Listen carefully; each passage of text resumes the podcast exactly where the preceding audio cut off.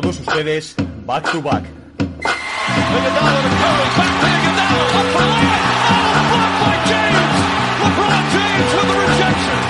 Anthony. Anthony for three.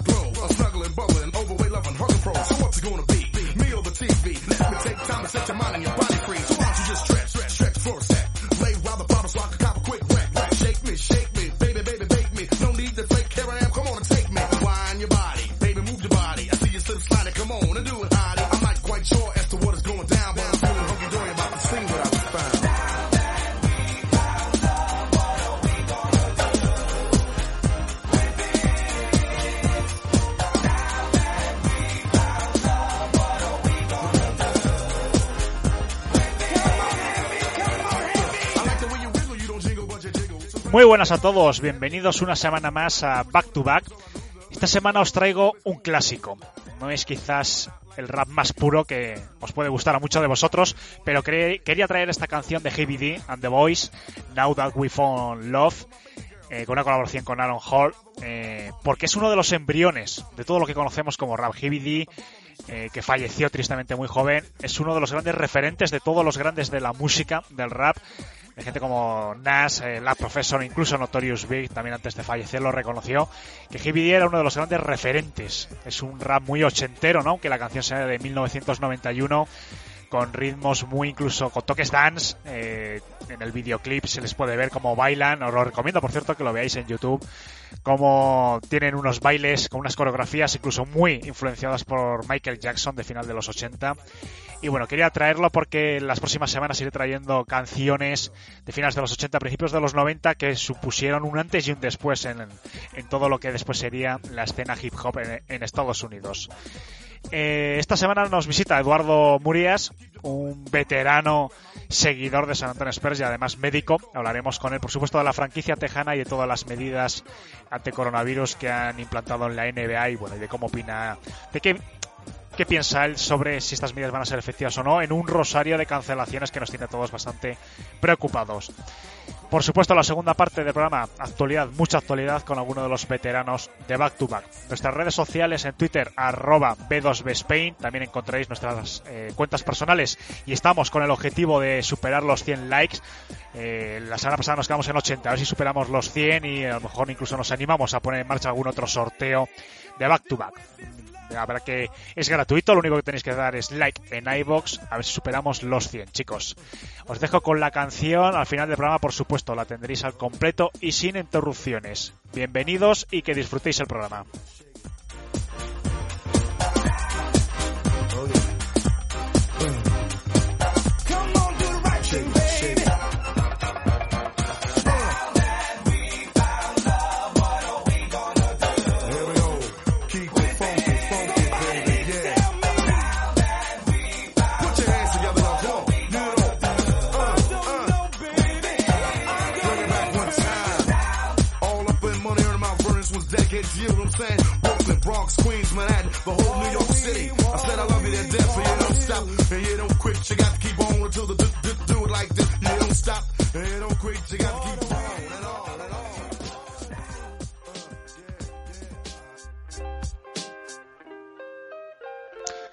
Bueno, pues aquí estamos en Directors Cat.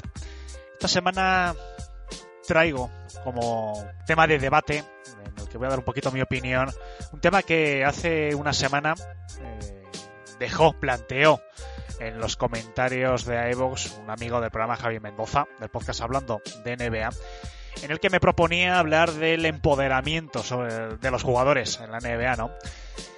esa evolución a lo largo del tiempo en el que parece que ha pasado de que el poder, entre comillas, lo tenían los equipos, las franquicias, los propietarios, y ahora parece que tienen mucho más poder los, los jugadores. Creo que es un tema bastante interesante. Se ha hablado en los últimos años, sobre todo, de este tema bastante. Pero bueno, yo creo que durante unos minutitos puedo dar mi, mi valoración. Y por supuesto, antes de empezar, eh, os propongo a todos nuestros oyentes que si queréis eh, saber mi opinión acerca de algún tema, sobre algún jugador, algún equipo, cualquier circunstancia, cualquier tema, cualquier asunto relacionado con la NBA, yo encantado de, hablar. Vamos a ver, el tema del empoderamiento no es una cosa nueva. Yo creo que empezó el gran cambio a mediados de los 90, sobre todo a raíz del último contrato de, de Michael Jordan, ese contrato famoso. Eh, la evolución poco a poco ha sido más favorable a los jugadores a este respecto. Hay un gran cambio y yo creo que es la raíz de todo. En los años 70, los años 80, gran parte de los años 90, gran parte de los ingresos de la NBA venían de Estados Unidos. No había casi mercado exterior, había muy poco. No había derechos televisivos fuera de Estados Unidos. Eh, prácticamente la afición era una afición residual, quizás en, en, Europa, en España, algún país con muchos vínculos con el baloncesto, o algún país en el que algún jugador empezaba ya a cruzar el charco y a ir a jugar a la NBA, pues había poquito más de afición. Pero la inmensa mayoría era una afición doméstica. Esta afición doméstica eh, tiene vínculos directamente con la ciudad de su estado o con la ciudad más cercana. Es decir, los fans de Chicago van a ser fans de Chicago, este Michael Jordan o este cualquier otro jugador.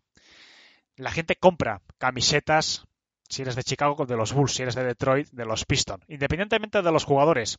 Y esto se mantuvo durante muchos años. Es decir, el poder económico de las franquicias era invariable, jugase quien jugase. Evidentemente, si tenías un equipo ganador, pues vendías más camisetas. Pero no venía gente de eh, Japón, no venía gente de Londres, no venía gente de fuera de Estados Unidos a gastarse mucho dinero en el merchandising. Y por supuesto las televisiones de fuera de Estados Unidos tampoco se gastaban mucho dinero en comprar derechos televisivos. Esto cambia a partir de los 90, sobre todo ya eh, cuando Michael Jordan empieza ya ese fenómeno a extrapolarse fuera de Estados Unidos y la gente empieza a poner un ojo en el baloncesto americano. Pero ¿qué es lo que pasa? Que fuera de Estados Unidos no tenemos vínculos sentimentales con ninguna ciudad. Exceptuando los fans más hardcore, vamos a llamarlo para que nos entendamos. Por ejemplo, la gente que estáis escuchando este podcast u otro tipo de podcast, generalmente es el sector de la afición que más les gusta en la NBA, que más lo siguen y suelen estar vinculados a un equipo. Pero el público generalista, que es mayoritario fuera de Estados Unidos, suele ser más de un jugador. Se ha hablado mucho de este tema, ¿no? La gente es de LeBron James y siguen la carrera de LeBron James. La gente es de Kevin Durant, siguen la carrera de Kevin Durant. No se ligan al equipo, sino al jugador. Es normal, una persona que haya nacido en Albacete no tiene ningún vínculo con eh, Oklahoma City o con el estado de Luisiana. Es decir, siguen al jugador, exceptuando, insisto, casos de los más aficionados. Entonces, la gente compra merchandising de LeBron James estén en el equipo en el que esté. La gente, los, las televisiones, mejor dicho, tienen interés en comprar los partidos del equipo de LeBron, independientemente de dónde está. Todos esos ingresos, con los años, han sido incluso superiores al mercado doméstico. Aproximadamente un 60 o un 65% hoy en día de los ingresos de la NBA provienen de fuera de los Estados Unidos y son ingresos vinculados sobre todo a jugadores, no a equipos. Lo hemos visto, por ejemplo, con los Cavaliers. En la época que estaba LeBron, los Cavaliers eran la franquicia. Todas las eh, televisiones extranjeras querían retransmitir partidos de los Cavaliers, no querían retransmitir partidos de equipos que no tenían esos grandes jugadores. De todo esto, los jugadores son conscientes y pelean en función de su estatus, sabiendo que tienen el respaldo de un poder económico no solo de sus contratos, sino de, oye, eh, hay una parte un porcentaje muy importante de ingresos que vienen de mí. Y cuando tú te sientas a negociar con tu equipo o incluso eh, a través del sindicato de jugadores con la NBA, ellos lo saben. Ningún equipo, ni ninguna gerencia, ni por supuesto la NBA como organización se quiere enfrentar con los jugadores que están dando gran parte de los ingresos a la NBA. Y además, eh, sabemos todos que, bueno, parte de los ingresos de la NBA dependen directamente de estos jugadores. Si mañana se retirase LeBron, Kevin Durant, la NBA sufriría, igual que sufrió mucho tras el retiro definitivo en el 2003 de Michael Jordan. Esto hace que los jugadores tengan mucho más poder que antes. Ser conscientes de que gran parte de los ingresos económicos de la NBA dependen de ti te hace saber, te hace tener una conciencia de tu poder. Y hoy en día en todas las negociaciones estos grandes jugadores es algo que aunque no lo digan explícitamente se sabe. Ni la NBA ni ninguna gerencia ni ningún propietario se va a enfrentar a, la mano que les da de comer en gran parte el mercado doméstico hoy en día y cada vez la evolución es más eh, aguda, depende cada vez menos de Estados Unidos. Es más, eh, la NBA incluso está pasando una época de crisis en Estados Unidos, sobre todo respecto a otras competiciones. Cada vez se depende más de fuera. E insisto, el aficionado a la NBA mayoritariamente que no es estadounidense es aficionado de un jugador. Se va a comprar camisetas de LeBron, como decía antes, esté en los Lakers, esté en los Cavaliers, esté en los Nets, esté en, en cualquier otra franquicia, sea más conocida o menos conocida. Y eso les da un poder inmenso. ¿Cómo se puede combatir esto? Pues es muy complicado. Es más, yo creo que con los años se va a tender a un empoderamiento incluso superior de lo que tenemos. O mejor dicho, se va a democratizar ese empoderamiento, porque hoy en día quizás esa presión que tienen eh, respecto a los equipos en las negociaciones la tienen quizás solo los cabezas de cartel, las principales estrellas de la NBA. Con los años seguramente llegue a la clase media de la NBA, incluso, ¿por qué no?, a la clase baja. Es un fenómeno que es muy complicado de combatir, es un fenómeno que, desde mi punto de vista, ya no va a dar marcha atrás, incluso aunque se aprobase un código disciplinario para intentar, eh, bueno, meter en vereda, por así decirlo, a estos jugadores, es muy complicado, no se van a querer enfrentar, porque la NBA cada vez es menos de equipos y más de jugadores.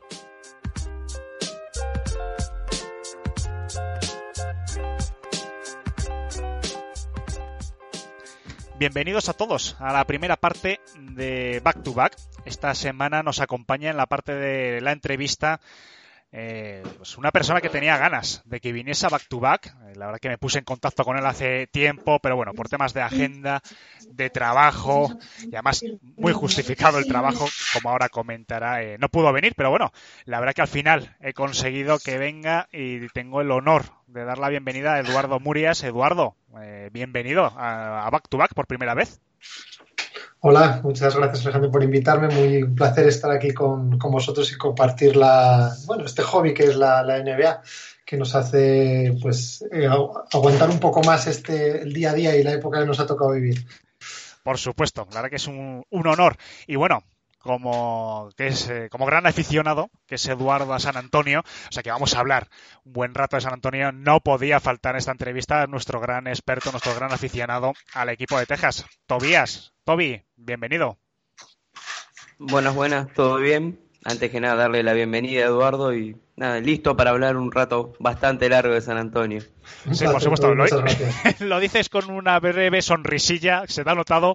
Me parece a mí que voy a tener que estar un 80% del tiempo escuchándolos, pero bueno, me alegro, me alegro. San Antonio, que es una, una franquicia que merece la pena.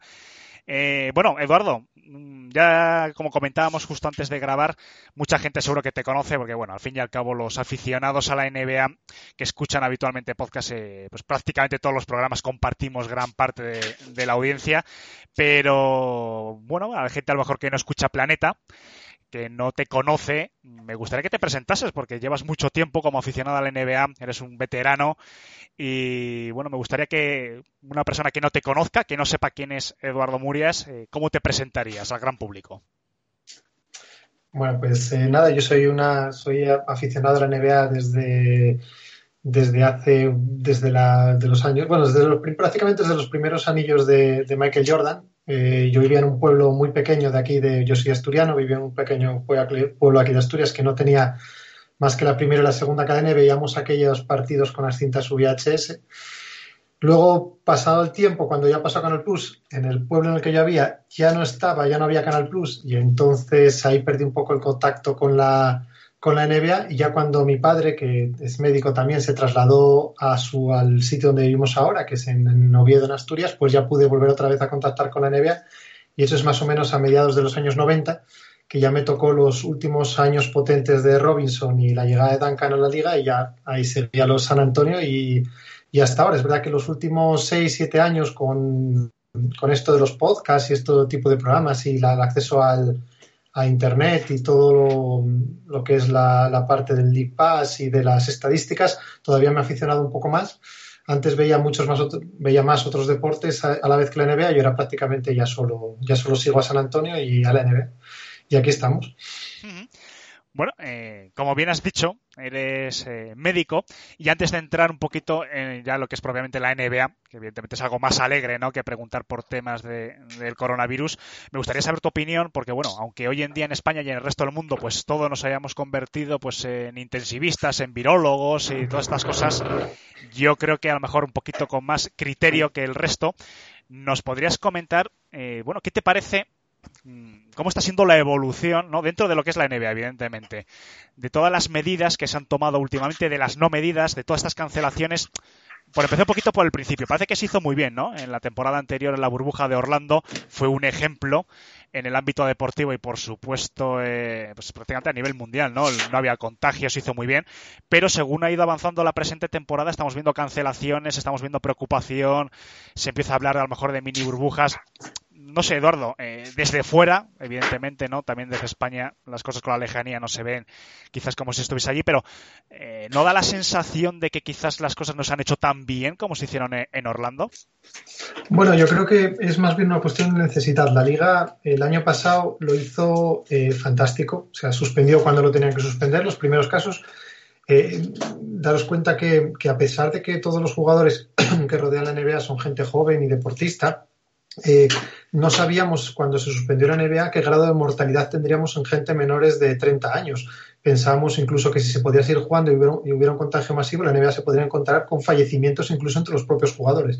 Entonces la suspendieron cuando lo tuvieron que suspender, esperaron a, a tener el nivel de evidencia suficiente y las pruebas, que todos sabemos que hay mucha controversia, es difícil explicar un poco que hay mucha controversia en cómo diagnosticar y cómo seguir el COVID y, qué test funcionan y qué test no funcionan, porque no existe ningún test realmente fiable para diagnosticar el COVID. Entonces hicieron la burbuja con una, con un, utilizando la, PCR y en, en, exudados nasales y bucales, con lo cual hicieron una verdadera obra de arte, les salió perfecto, consiguieron mantener los contagios controlados, evitar evitar que el virus se propagara. Entonces todo lo de la burbuja ha sido fantástico, ha sido perfecto, ha sido ha conseguido los resultados en el que no ha habido ningún caso ni, ni, un caso desgraciado y ni siquiera ha habido un caso de contagio de contagios leves que no fueran cosas accesorias alrededor de, la burbuja.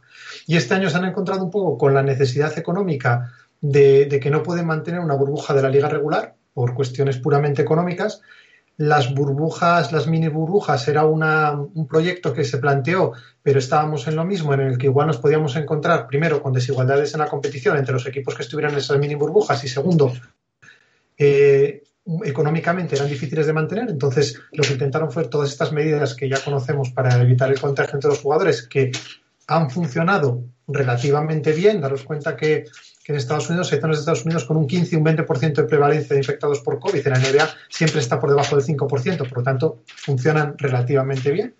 Y ahora se están encontrando con que con el aumento de la tercera ola, que ellos siempre van un poco por detrás que Europa, se están empezando a encontrar que han tenido focos que obligan a, a suspender partidos. Entonces, la decisión que han tomado de mantener la segunda vuelta o, la segunda parte de la competición abierta para intentar resolver estos partidos y igualar la competición, me parece ahora mismo el máximo que puede hacer la competición si no hay un contagio masivo. Si hay un contagio masivo tendrán que parar y replantearse lo que están haciendo, pero actualmente ahora están haciendo lo mejor que pueden hacer para intentar mantener la parte de seguridad clínica médica de los jugadores con la parte económica que, es una competición como la NBA, que al final es una liga eh, al final es un negocio deportivo, es un espectáculo deportivo que genera un negocio económico.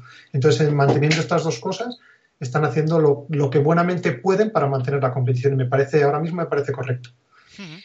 Sí, porque en las últimas medidas que anunció el, el comisionado de la NBA, eh, por ejemplo, no chocar las manos con compañeros, eh, no abrazar eh, rivales y demás, eh, no sé, por lo menos a mí me parecen un poco unas medidas un poquito de cara a la galería en cuanto en el momento que salen eh, los cinco jugadores de cada equipo a la cancha, eh, pues evidentemente no el contacto, la saliva, cuando estás bloqueando, cuando estás defendiendo un jugador.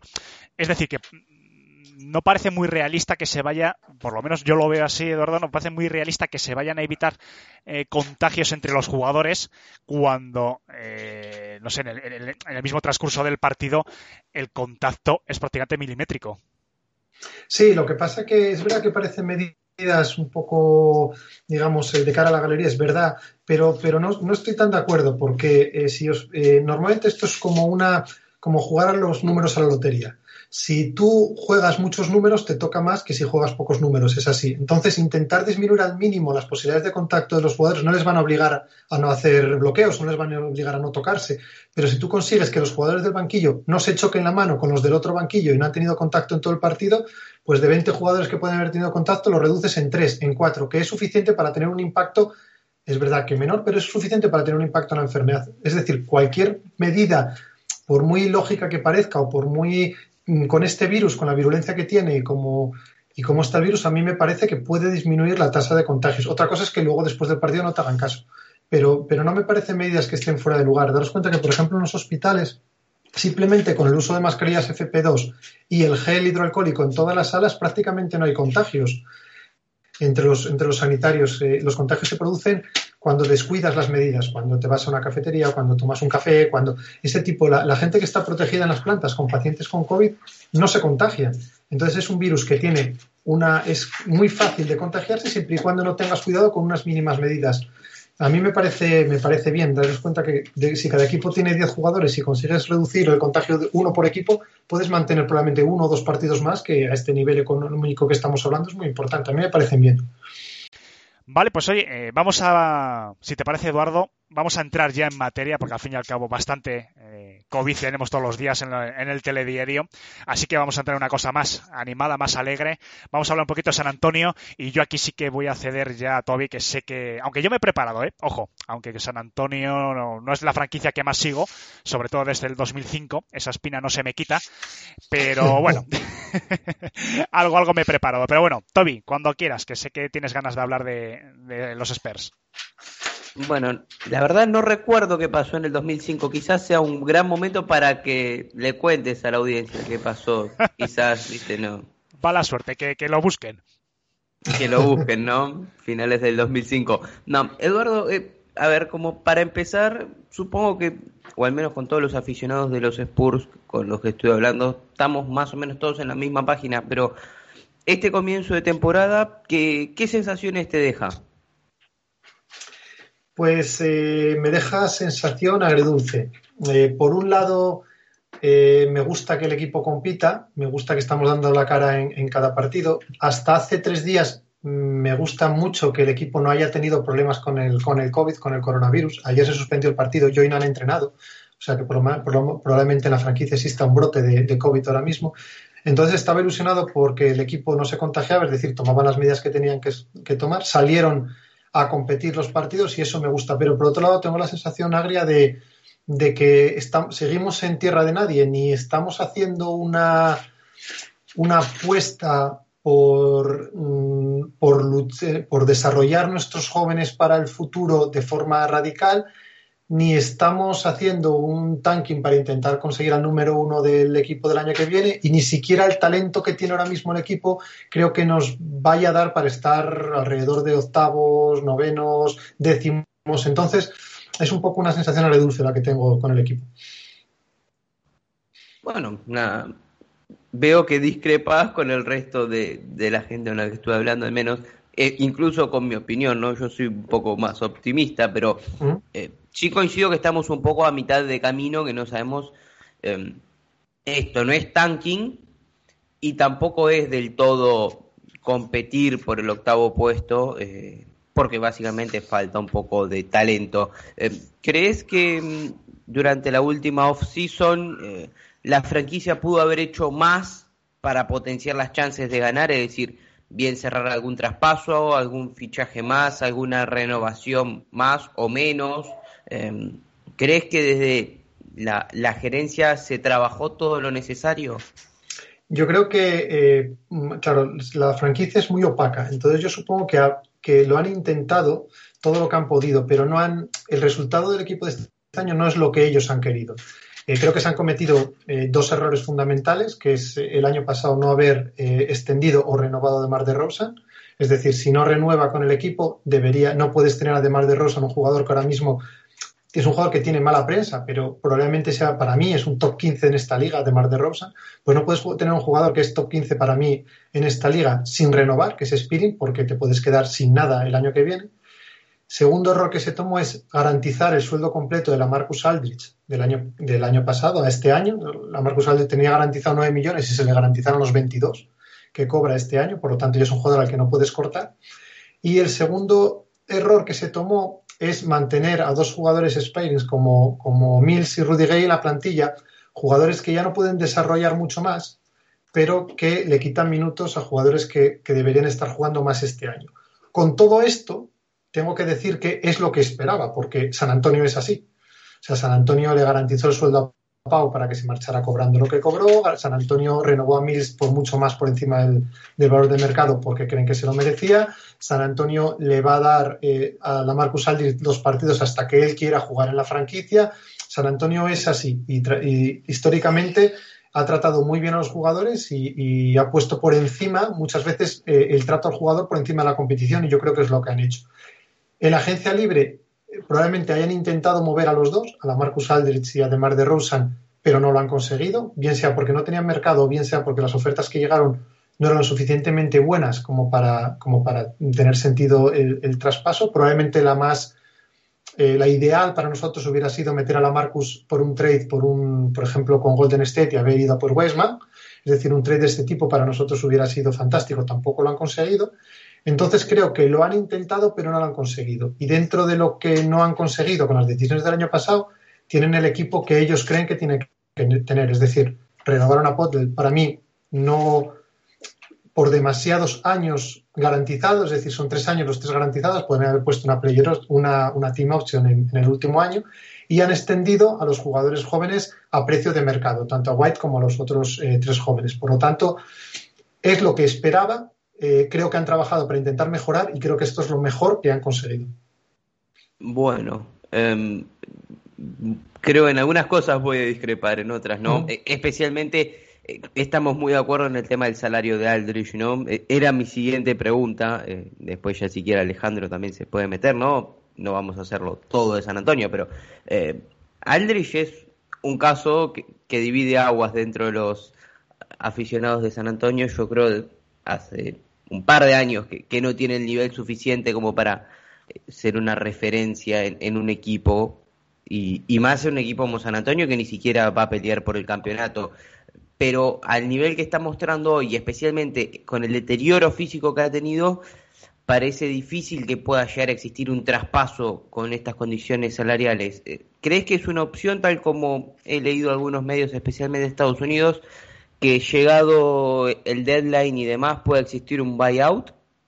Eh, un claro, el problema que tenemos es eh, la Marcus Aldrich, si para traspasarlo tenemos que meter activos nuestros, eh, la respuesta es no, vale más que termine contrato, es decir, no podemos meter la Marcus Aldrich más la primera de este año, excepto que, sea por un jugador, digamos, para, competir ya.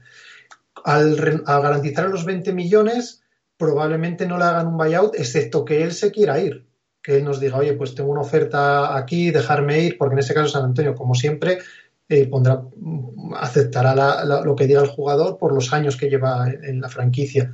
Pero que nosotros seamos capaces de moverlo ahora con un buen trade, a mí me parece muy, muy poco probable. Me parece muy poco probable. Bueno, me voy a entrar un poquito aquí porque la verdad que desde que hablé contigo, Eduardo, ya pues para grabar y demás, sí que me he estado preparando un poquito. Porque bueno, San Antonio, eh, a mí siempre ha sido una franquicia, ¿no? Desde cuando era chaval, tiempos de, Robinson y cuando se drafteó a Tim siempre me ha caído simpática, ¿no? Independientemente después de las bromas de, la final del 2005 y tal, que no deja de ser parte del deporte. Eh, pero yo siempre he admirado en esa manera de competir siempre con lo que haya, ¿no? De San Antonio. Es una cosa que a mí me encanta, su manera que en parte, es una manera también de ver que en parte se ha compartido también con otras franquicias como eh, mismamente con los Pistons. Eh, entonces yo lo que he estado viendo, ¿no? he visto también eh, algún partido de San Antonio también en diferido para preparar un poquito esta conversación y yo lo, tengo la sensación, quizás no tan no he profundizado tanto como vosotros, de que San Antonio está intentando hacer también una transición en base a tener esos dos veteranos, que de Rosen evidentemente lo está haciendo bastante mejor que Aldrich, también la edad acompaña, ¿no?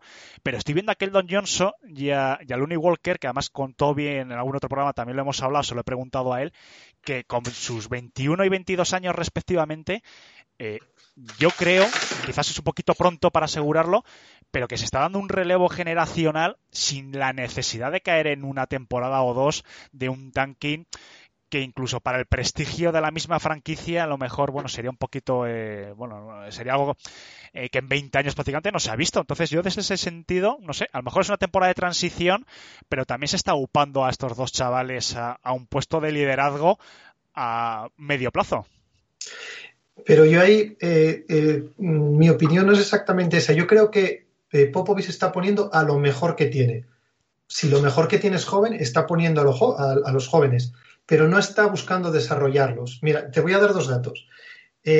si cojo todos los jugadores de NBA menores de 25 años, el, nosotros, el jugador que más está jugando en San Antonio es Keldon Johnson con 30 minutos por partido, que es el 35 de la NBA. Y si miramos en uso, no tenemos ni un jugador por dentro del de los 40, eh, entre los 40 primeros jugadores de la NBA menores de 25 años que juegan en la NBA. Es decir, no estamos desarrollando a los jóvenes dándoles el balón, no estamos desarrollando a los jóvenes dándoles un uso alto del balón, sino que dentro de lo que tenemos es lo único que tenemos, lo mejor que tenemos. Si ahora mismo eh, tuviera Westbrook en el banquillo, Murray no jugaría un. Le daría igual desarrollar o no desarrollar a, Murray, porque él lo que hace es ponerlo mejor. Lo que pasa es que está teniendo la suerte de que Murray, que, estamos teniendo la suerte de que hay jugadores jóvenes que están jugando muy bien, como Keldon Johnson, y se están ganando los, los minutos. Pero si Rudy Gate estuviera a un nivel más alto, jugaría más que Keldon Johnson. Lo que pasa es que no los puede poner. Así que esta teoría que tenemos de que San Antonio tiene una política de desarrollo de los jóvenes, yo no me la, no me la acabo de creer. Me parece más circunstancial de la plantilla y de los resultados que estamos teniendo a una verdadera intención del equipo de desarrollar a los jugadores jóvenes. Mm, y eso, es que claro, estoy intentando, te escucho, ¿no? Pero yo no sé si consideras que eso es positivo o negativo. Es decir, te voy a hacer doble, dos preguntas y ya después estoy continúe. Mis preguntas, como puedes ver, son más generalistas. Eh, después Toby quizás seguramente entre más en profundidad. Eh, ¿A ti te parece correcto lo que está haciendo Popovich eh, en ese sentido de no desarrollar, por lo menos intencionadamente, a los jóvenes? Y segundo, y voy a ser muy concreto, ¿crees que Popovich es el entrenador adecuado? A pesar de, sabemos, ¿no? Quién ha sido y quién es todavía Popovich, pero ¿crees que es el entrenador adecuado para eh, estos San Antonio, para esta próxima, para esta década en la que ya estamos inmersos?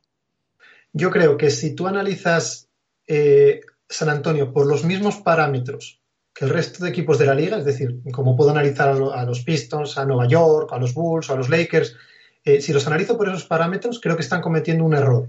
Un error porque tienen que ir o hacia competir y entonces haber traspasado a los jóvenes por un upgrade de un jugador más veterano, o tenían que haber, eh, haber traspasado o echado a la Marcus Aldis en el Mar de Rosen y darle en el clutch los balones a Walker para que se desarrolle pero si lo analizo con los parámetros de la plantilla del equipo de San Antonio, de la filosofía de San Antonio, de la filosofía de Popovich, creo que están haciendo lo que ha hecho siempre desde que vino Popovich al equipo, que es competir con todo lo que tienen.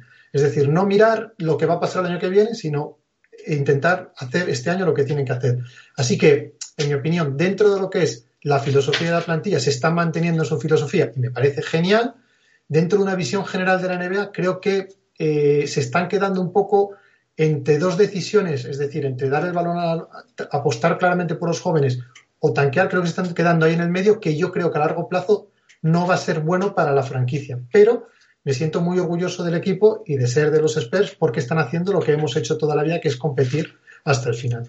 Y respecto a lo de Popovich, a mí personalmente eh, me parece el mejor entrenador que podemos tener, tanto para desarrollar jóvenes como para competir, como, y él se puede quedar hasta que él se quiera quedar Me refiero, si él, si tenemos que ser últimos en la liga porque empiece a chochear y tenemos que jugar por cuatro, porque que, se quede de entrenador.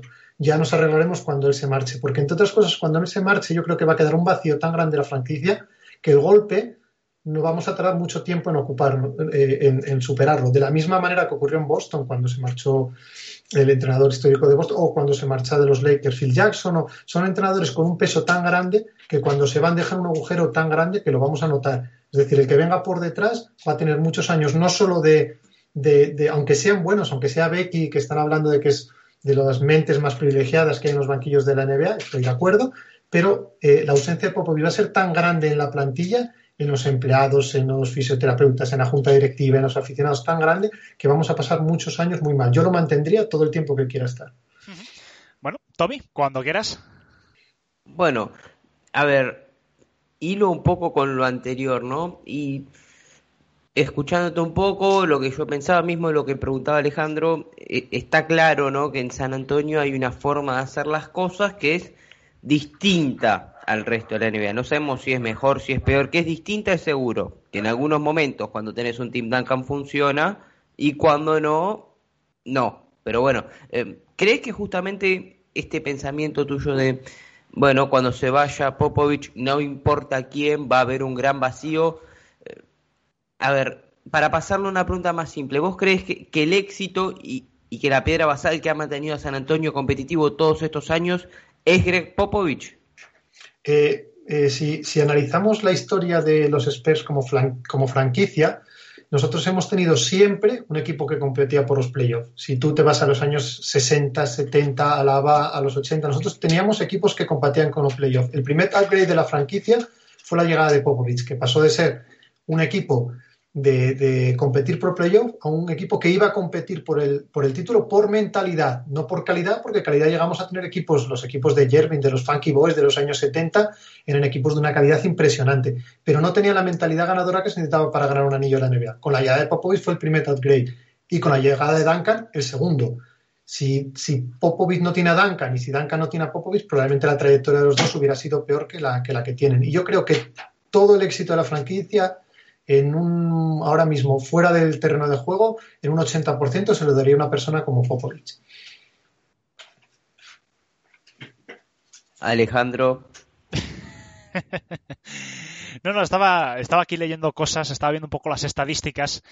Eh, también porque, bueno, Basel me gustaría saber tu opinión sobre él, Eduardo, porque yo he visto, sí que es cierto que está jugando poquitos minutos. Bueno, últimamente le he visto algún partido que se acerca incluso a 20 y demás. Era un jugador que, bueno, a mí personalmente de cara al draft me gustaba. Y no sé, yo sigo Sí, no, entiendo, entiendo el argumento de Eduardo respecto a que está siendo más circunstancial el desarrollo que otra cosa, pero no sé, yo creo que San Antonio puede, enfrentar el futuro siendo no sé, moderadamente optimista, porque no sé, por ejemplo, Basel, me gustaría saber tu opinión, Eduardo, de él. Yo estoy viendo eh, toques de calidad para un chico de 20 años, un chico joven, que tiene mucho futuro por delante, pero también se le está dando minutos. Yo creo que está rindiendo más o menos bien. Sí que es cierto que, bueno, todavía está verde en algunos aspectos del juego, pero le veo bien, por ejemplo, en el tiro de tres, aunque con poco volumen. No lo sé, se está juntando un grupito de chavales eh, bastante interesante. Yo no sé si ha sido a lo mejor, desde mi punto de vista, insisto, a lo mejor vosotros podéis decir, oye Alejandro, no, pero desde mi punto de vista, a lo mejor en los últimos 10 años, yo creo que es el mejor grupo de jóvenes que han tenido eh, los eh, San Antonio Spurs. Sí, lo de Basel este año está siendo impresionante. ¿Por qué? Porque probablemente si lo comparas con el resto de rookies de la camada, digas, hay otros con mejores números, con más presencia, con más... pero estás hablando de un rookie en San Antonio. Sea, en San Antonio los rookies van directamente a la Liga de Desarrollo, te llames como te llames. O sea, te vas directamente a la Liga de Desarrollo. Y Basel ha contado desde el primer día, por lo cual, simplemente solo por eso ya sabemos que es un buen jugador, porque si no, Popovich no lo pondría.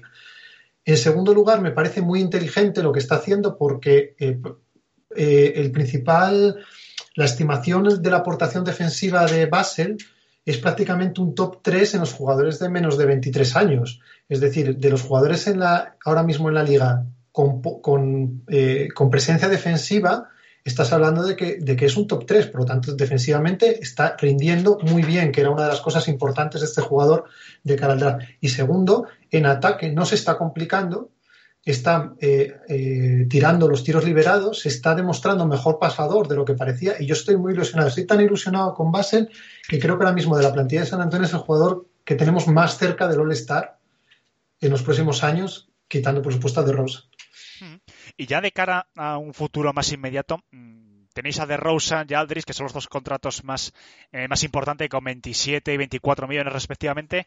Pero eh, yo no sé qué, qué piensas tú que podría hacer la franquicia o qué te gustaría eh, que hiciese la franquicia, porque sí que es cierto que se lleva bastante tiempo hablando, ¿no? La temporada anterior, antes del trade deadline, eh, de Rosen era uno de los grandes candidatos a moverse de equipo, tal, pero bueno, este año ambos terminan contrato y yo no sé si tú eres partidario de intentar en las próximas semanas, en los próximos meses, algún tipo de movimiento, pues eh, no lo sé, ¿no? Por alguna ronda de draft eh, o algún otro jugador, no lo sé. O dejar vencer los contratos, porque el próximo, la próxima temporada eh, San Antonio tiene solo 42 millones, poquito más de 42 millones comprometidos, e intentar moverse en la agencia libre pues y atraer a algún jugador pues a través del prestigio. Es verdad que San Antonio no es un mercado grande, pero bueno, es un equipo con prestigio. Popovich siempre puede ser un imán para algún jugador.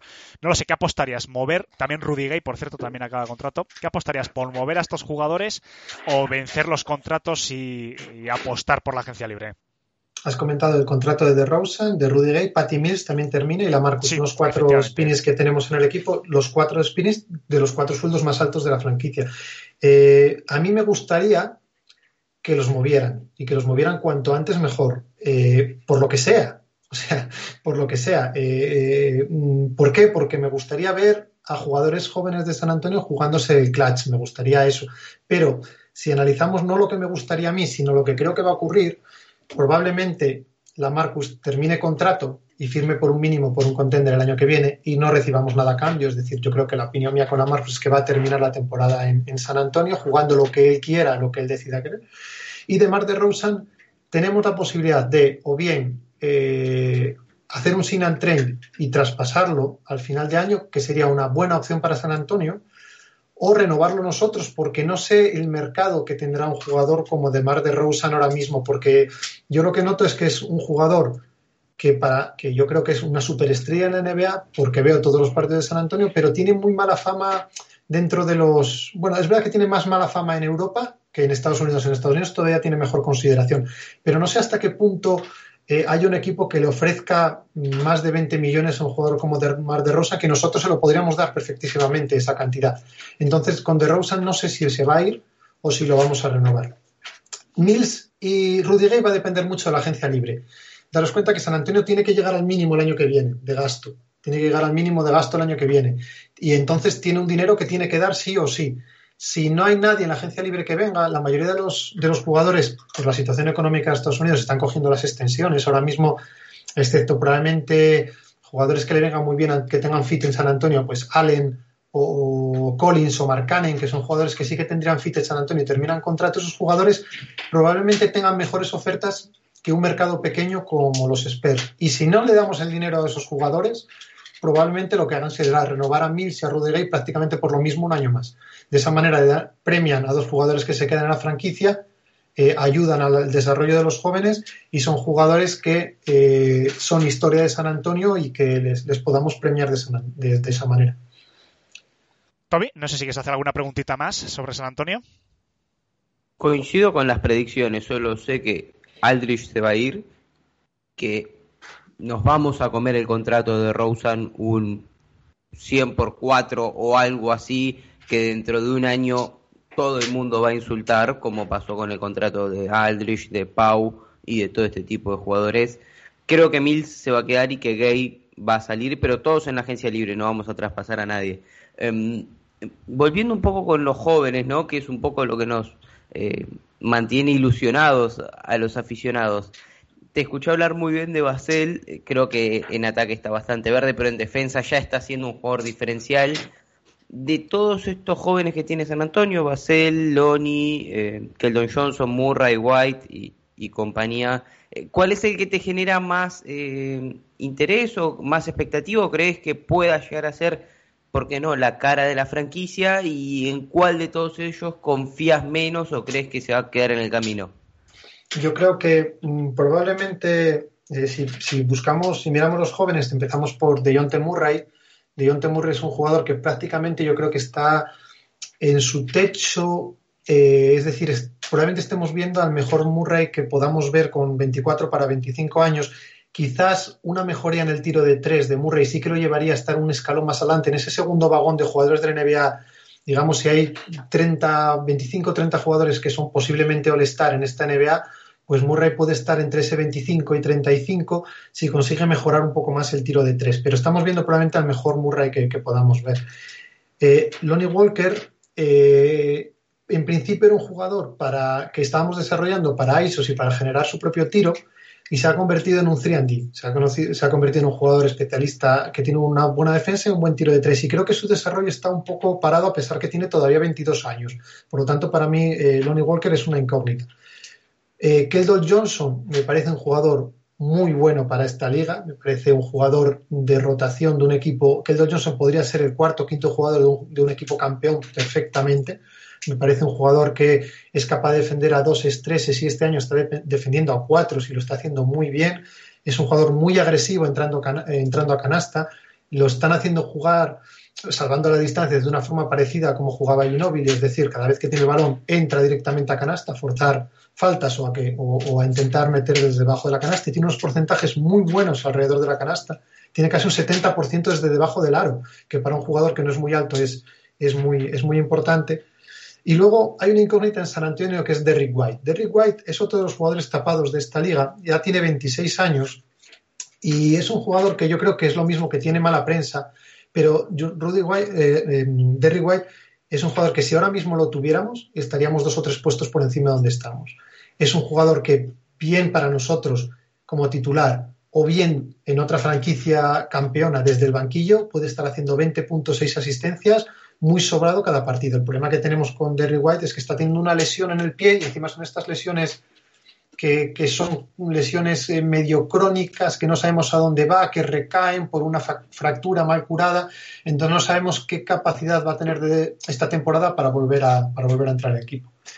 Y luego del resto de jóvenes, a mí Jacob no me ilusiona lo más mínimo, me parece que es un error haberlo renovado eh, eh, por tres años.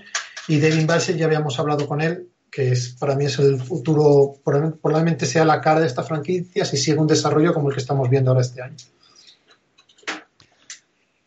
Tommy, ¿alguna cosita más? No, me parece que mm, el repaso por San Antonio ha sido bastante completo. Por al terminar un poco el apartado de San Antonio, eh, Eduardo, eh, bueno, te mojas por hacer una apuesta. ¿Acabarán en play-in, play-off directamente? ¿Se dejarán caer según vayan apretando algún equipo de los que están por abajo?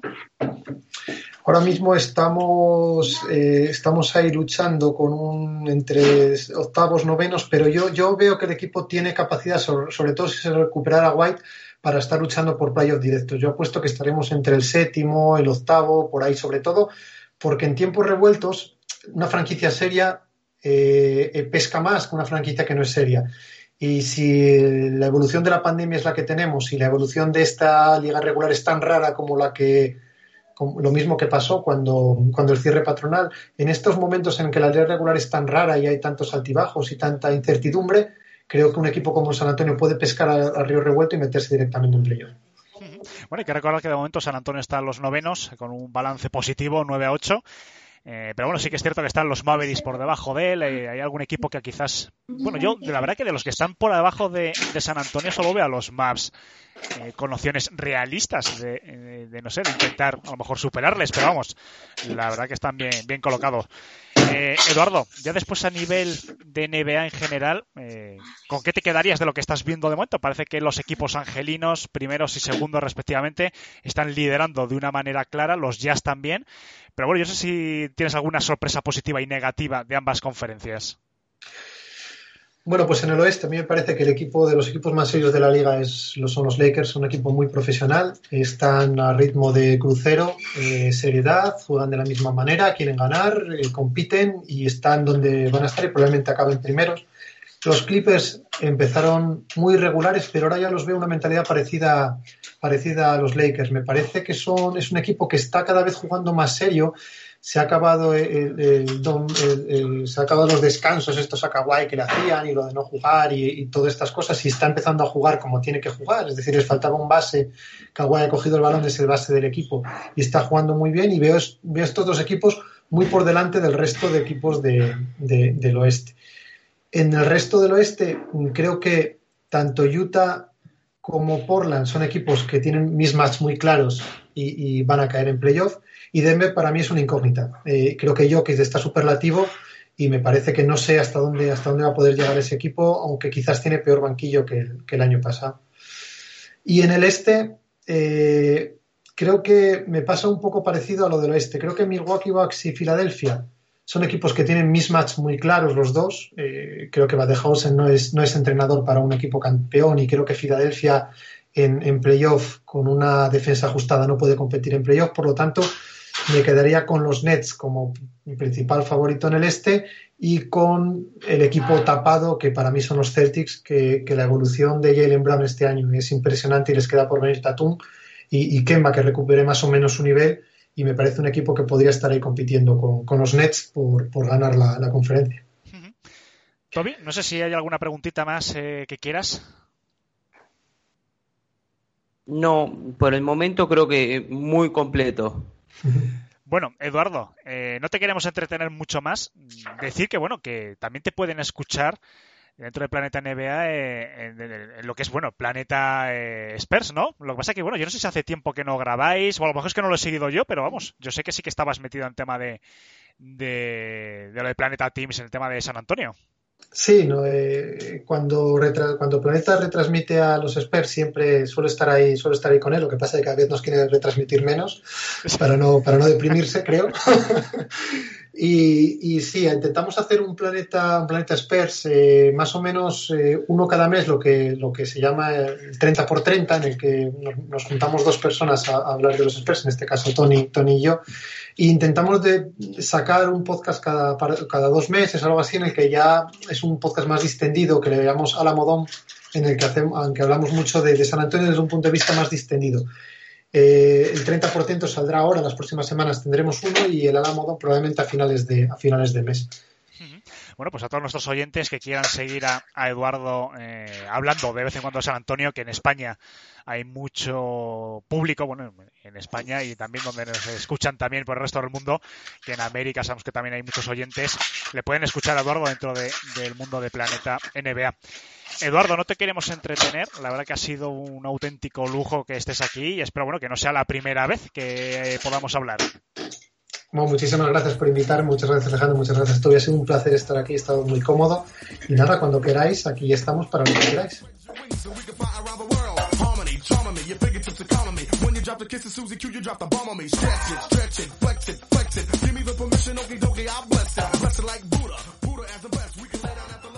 Bueno, pues muchísimas gracias a Eduardo. Eh, un auténtico placer. Y bueno, esperamos que vuelva por aquí.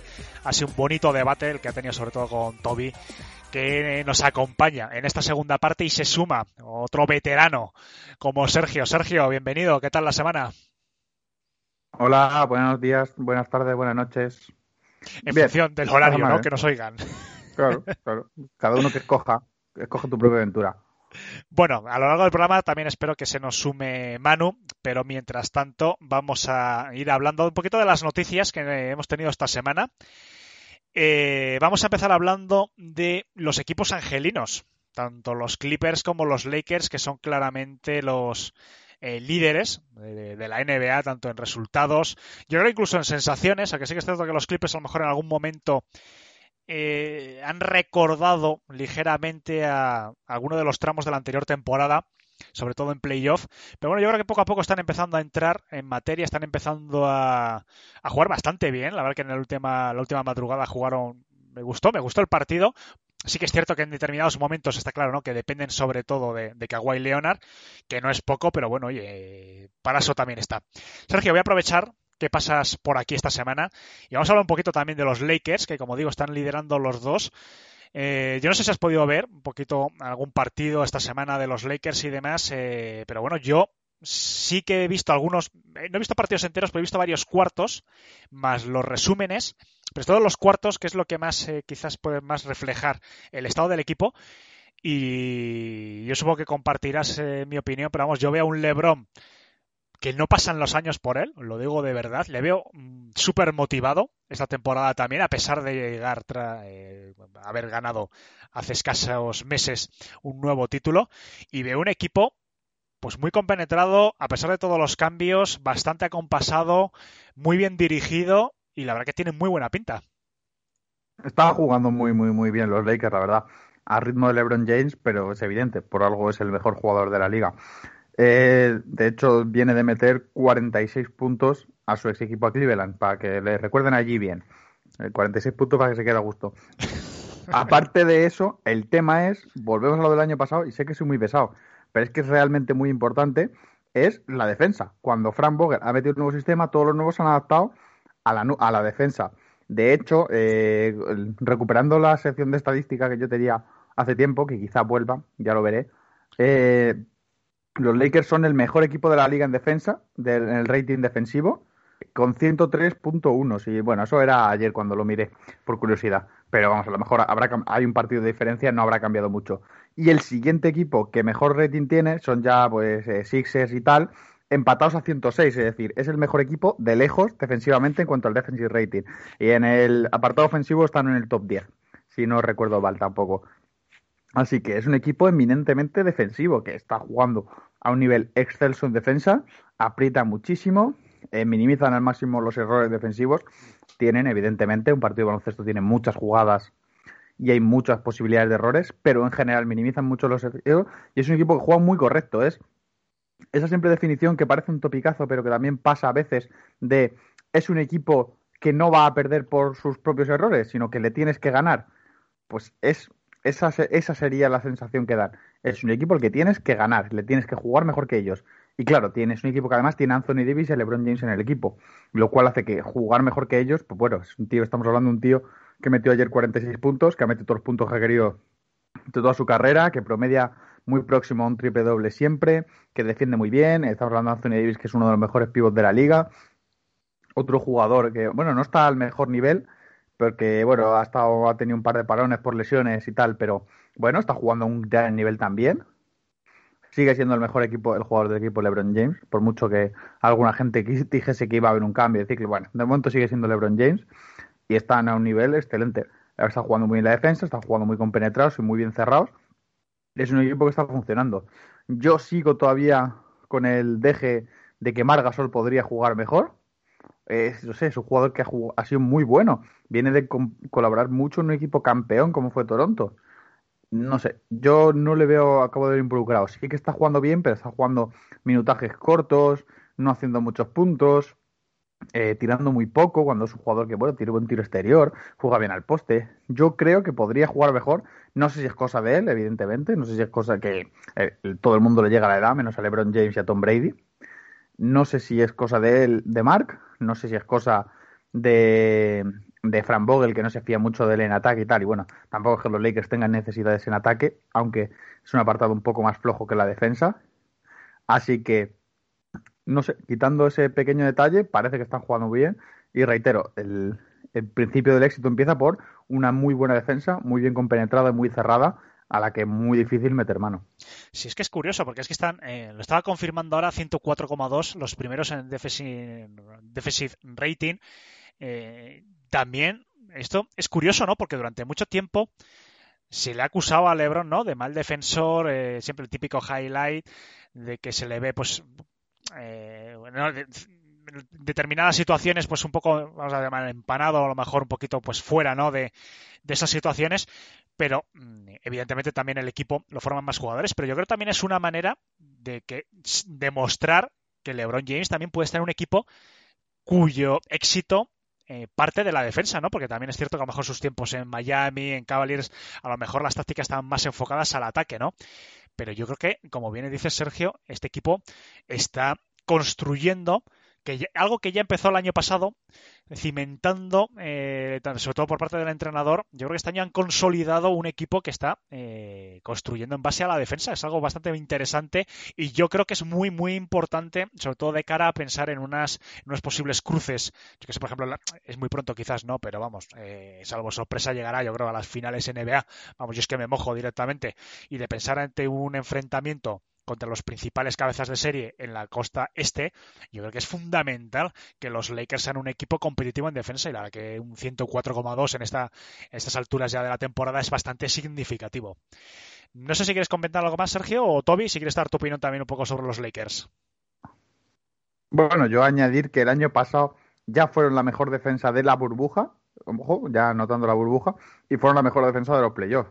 Es decir, que lo de la base defensiva y Frank Vogel como entrenador defensivo, que todo el mundo se rió mucho de él, pero al final un entrenador serio eh, a veces funciona mucho mejor que los genios tipo los Brad Steven de la vida, luego que nos cuente Manu o Jorge que no está hoy, pero nos cuenten las, cosas de Brad Steven, que están contentitos con él. Funciona mucho mejor un entrenador que da seriedad, con evidentemente un equipazo, que eso no se le puede negar, que algún tipo de improvisación eh, táctica chuli.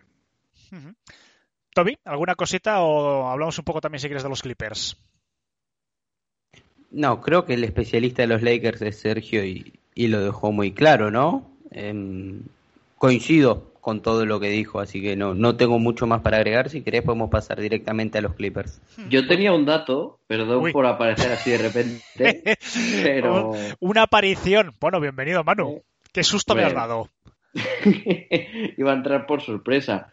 Pero básicamente para decir que todo lo que dice Sergio, la verdad absoluta, los Lakers se hacen mucho la defensa, pero también hay que recordar que el año pasado se basaban en ser un equipo muy rápido, que imprimía un, ritmo más o menos rápido a los rivales, que cuando corrían los Lakers era cuando mejor atacaban.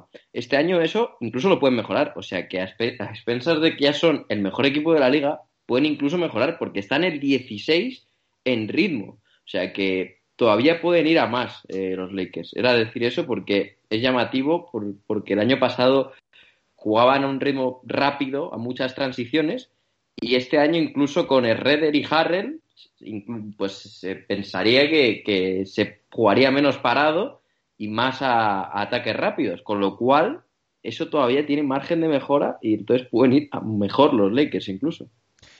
Bueno, pues vamos a hablar también del otro gran equipo, porque la verdad que están los dos jugando muy bien, su vecino de ciudad, los Clippers, que curiosamente están basando su éxito en todo lo contrario a los Lakers. Los Lakers, como estábamos hablando, es un equipo muy fuerte en defensa, muy bien construido en defensa, un equipo muy complicado eh, de superar.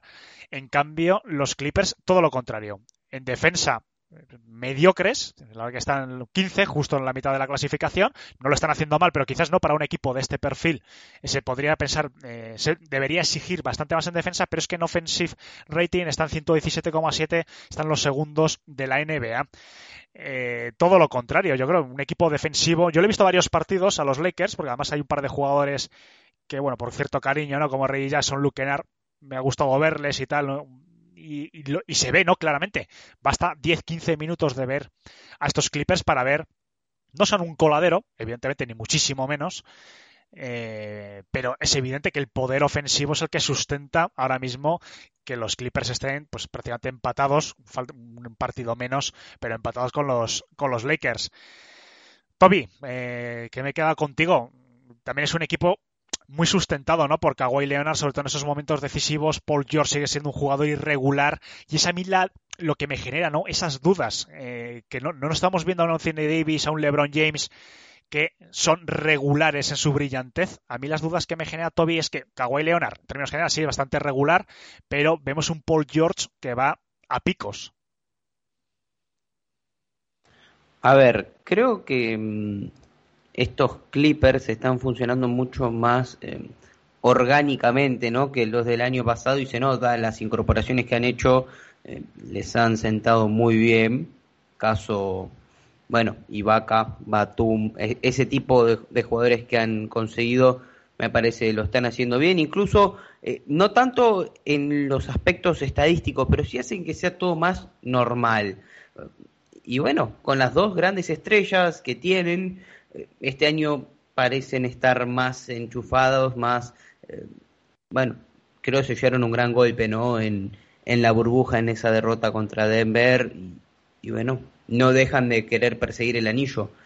Entonces, me parece que los Clippers, aparte son uno de los equipos más en, en, forma de la liga, más allá de que van a jugar en este road trip, o al menos en el comienzo, sin sus dos estrellas, eh, es una buena prueba, pero lo están haciendo bastante bien. A mí me da que todavía están un poco cortos en cuanto a la rotación y demás, especialmente con respecto a los Lakers que tienen la mejor rotación de la NBA, pero escandalosamente tienen 13 jugadores que serían titulares en equipos de playoff del oeste.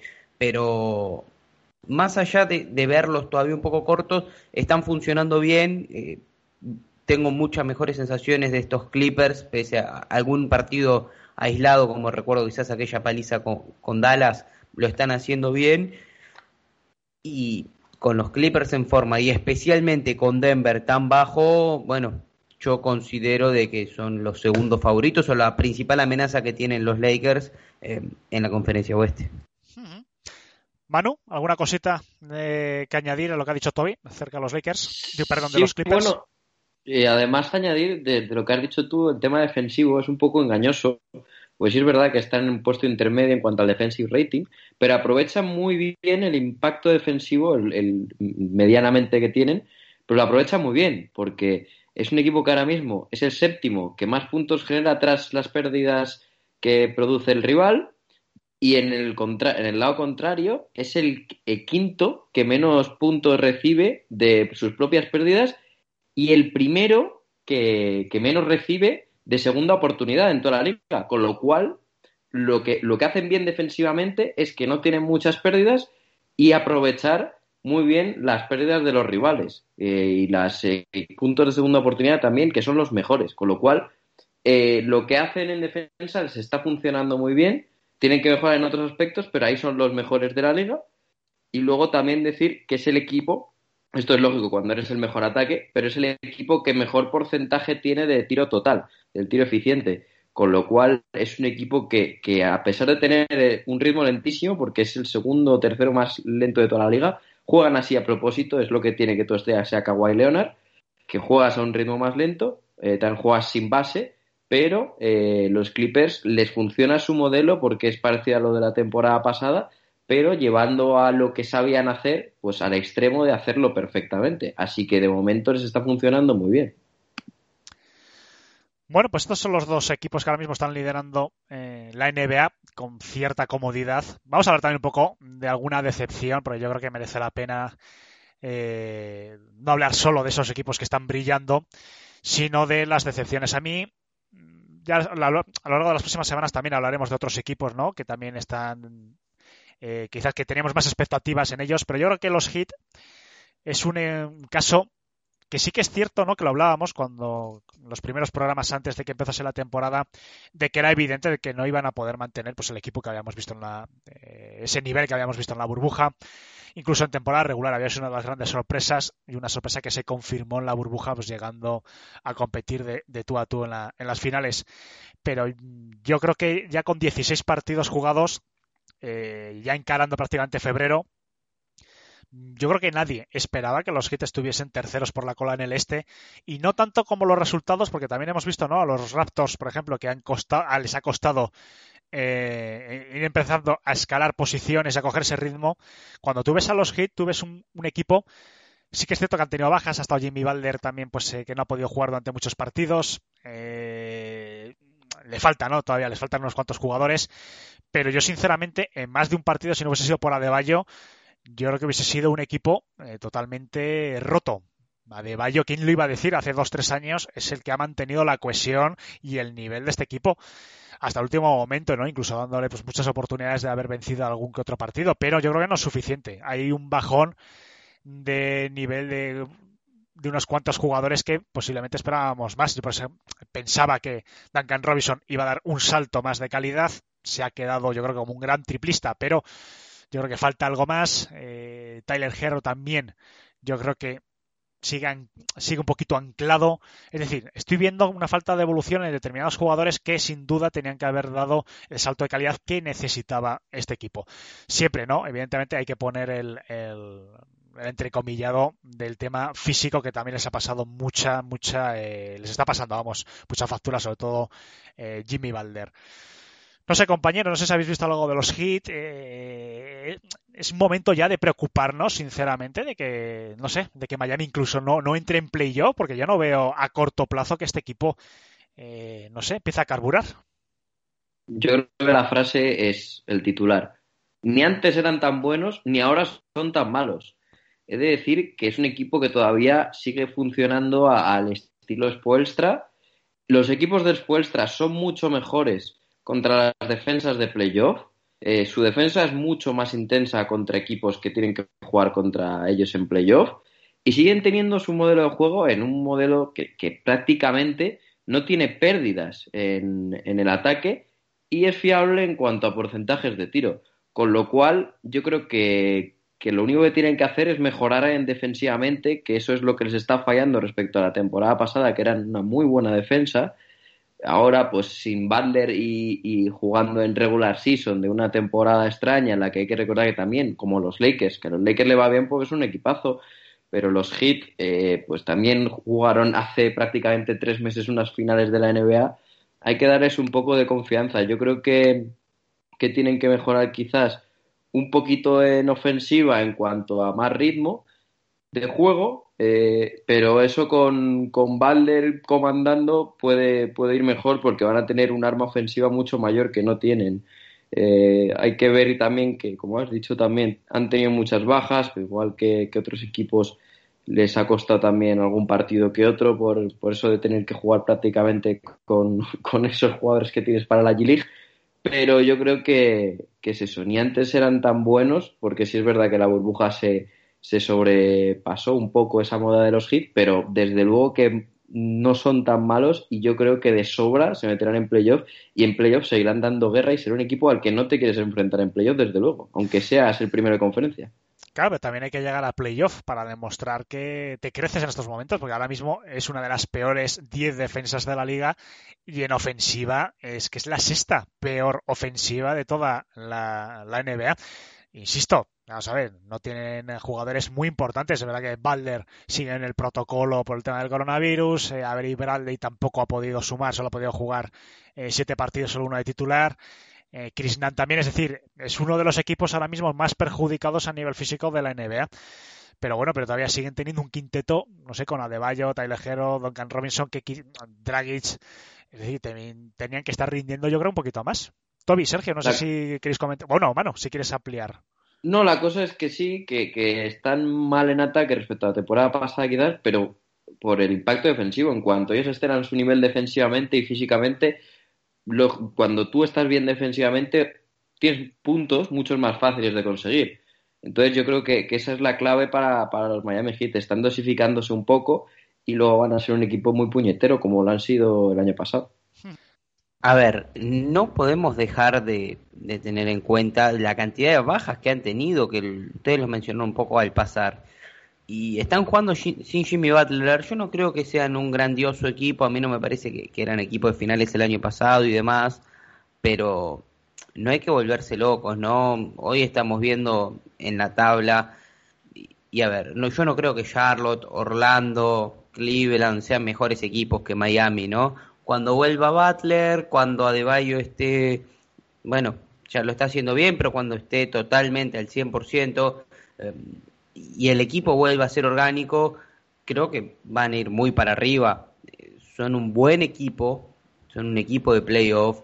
Y les ha costado también en este calendario, a ver, van 16 partidos y no sé cuántas, ya jugaron como dos veces con Brooklyn, jugaron con Filadelfia, jugaron contra varios equipos top, que bueno, eso también eh, golpea, ¿no? Cuando el calendario también afloje con, ellos, eh, vuelva Butler también a su vez, que vuelva Butler no solo absorbe y, les da un montón de cosas, sino que libera eh, a Herro, a Robinson para que no tengan que jugar al, papel del héroe, que no es el papel de ellos, sino hacer unos muy buenos secundarios, el equipo va a empezar a, funcionar, ¿no? Yo creo que, tienen aparte eh, un buen equipo, tienen suelen sacar bastantes jugadores eh, útiles desde los undrafted y segundas rondas y demás.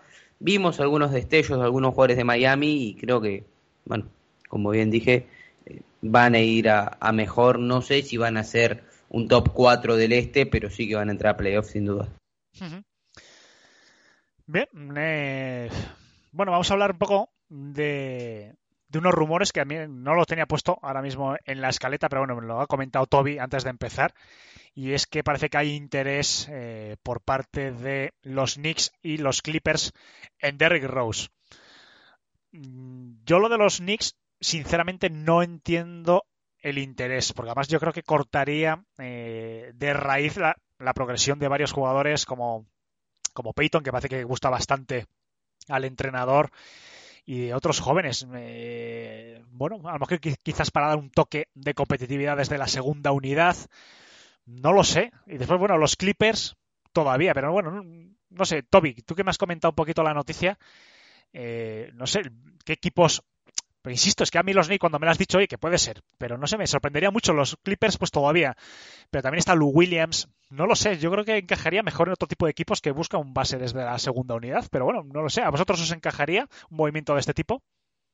A ver, eh, dos cosas. Número uno, en los Knicks está Thibodeau, ¿no? Que es el entrenador de Rose, básicamente el que le devolvió su carrera a NBA, porque tras su paso por Cleveland nadie confiaba en él y bueno, en Minnesota fue su, resurgimiento, ¿no? Y a mí me cuadra porque por más de que el, rookie eh, Quickly lo está haciendo bastante bien, Elfrid Payton, yo no tengo pudor en decirlo, debe ser el peor base titular que tiene hoy la NBA y uno de los peores bases en la liga, ¿no?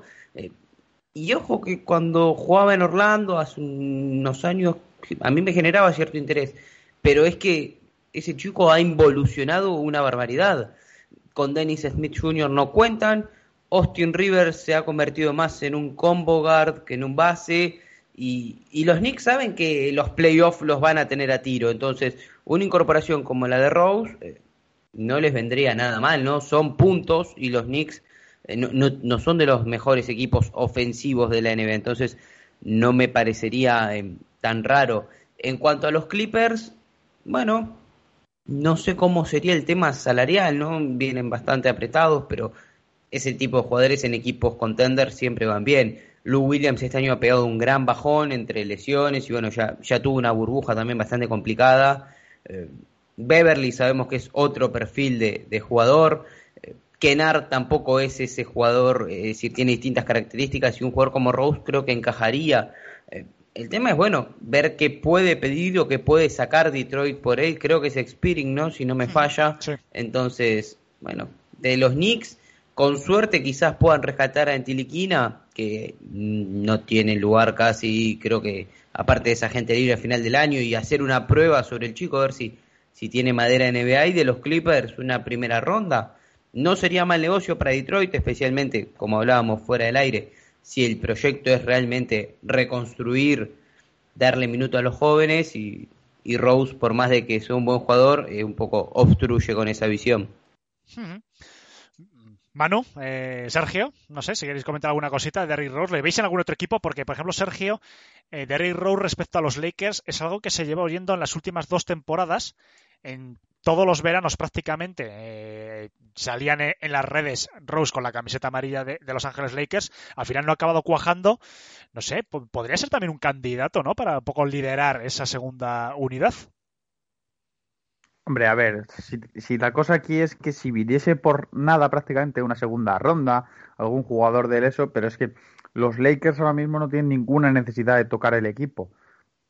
Sí que es verdad que siempre se pueden hacer mejoras para ganar y que estos son equipos NBA, no es el típico, no son los típicos que se conforman con lo que están haciendo, sino que siempre intentan tener a por más. Fíjate, la obsesión de los Lakers, por ejemplo, que intentaron mejorar el equipo aunque venían de un equipo campeón pero sin embargo, yo no veo mucho sentido a no ser que eso, que venga prácticamente regalado, porque no sé cómo cuadra salarialmente, que está cobrando cerca de 6 o 7 o algo siete, más. 7 millones, creo. Pues eso, no sé cómo encaja salarialmente, la verdad. No sé qué tendrías que traspasar, que no, imagino que tendrías que dar alguna rondilla, eh, aunque sean segundas.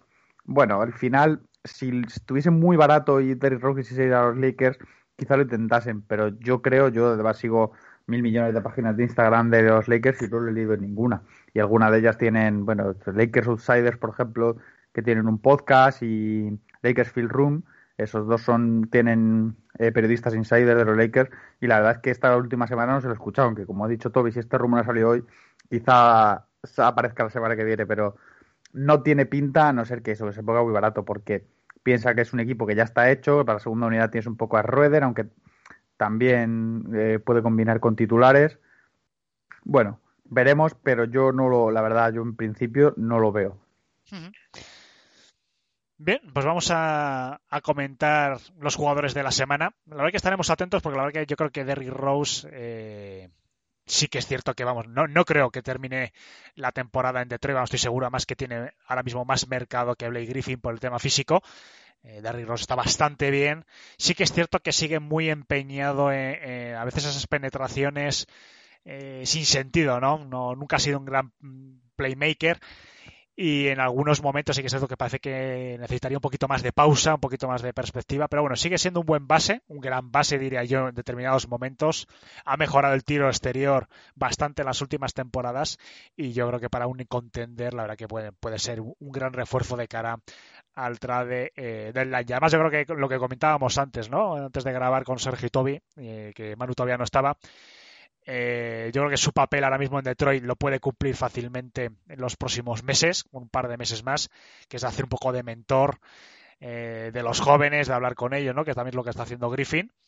Y vamos, yo creo que puede dejar un poquito el terreno allanado para los chavales y ir a competir. Todavía es un jugador joven, creo que tiene 30 años, si la memoria lo voy a confirmar, porque creo que todavía 32 o sea, todavía tiene unos cuantos años, físicamente, eh, aunque descanse los back-to-back, está bien, parece que está recuperado, así que yo creo que todavía puede tener minutos de calidad en, un equipo para buscar algún título o unas finales de, de, conferencia como mínimo. Jugadores de la semana. Joel Embiid, alias el Piscinas, y Nikola Jokic. lo siento, me ha salido del alma lo de Embiid. No, la verdad que bastante merecido. Jokic está en 29 puntos, 14,7 rebotes, 6,7 asistencias y Embiid, la verdad que yo creo que está en un grandísimo momento. Eh, vamos, a liderado eh, al equipo 3-0 con dos victorias muy, muy meritorias ante los Celtics. Sergio, Embiid eh, sigue liderando, pero yo la única pega que pongo es que creo que desde mi punto de vista, Sergio, es que lidera demasiado en solitario. Y por ejemplo, esta última madrugada ante Detroit eh, se vio, ¿no? Eh, yo lo que he visto, estos dos partidos, un, enfrentamiento ante Detroit con un Embiid sobresaliente, como siempre en su línea. Eh, y a pesar, bueno, que Detroit fue un equipo peleón, oye, que estoy bastante orgulloso, ¿no? Pero bueno, los Sixers cuando tuvieron que cerrar el partido lo cerraron, liderados por Embiid. Segundo partido, no está Embiid y Detroit logra vencer no sé, quizás es un síntoma de que es un equipo cada vez más Envid dependiente.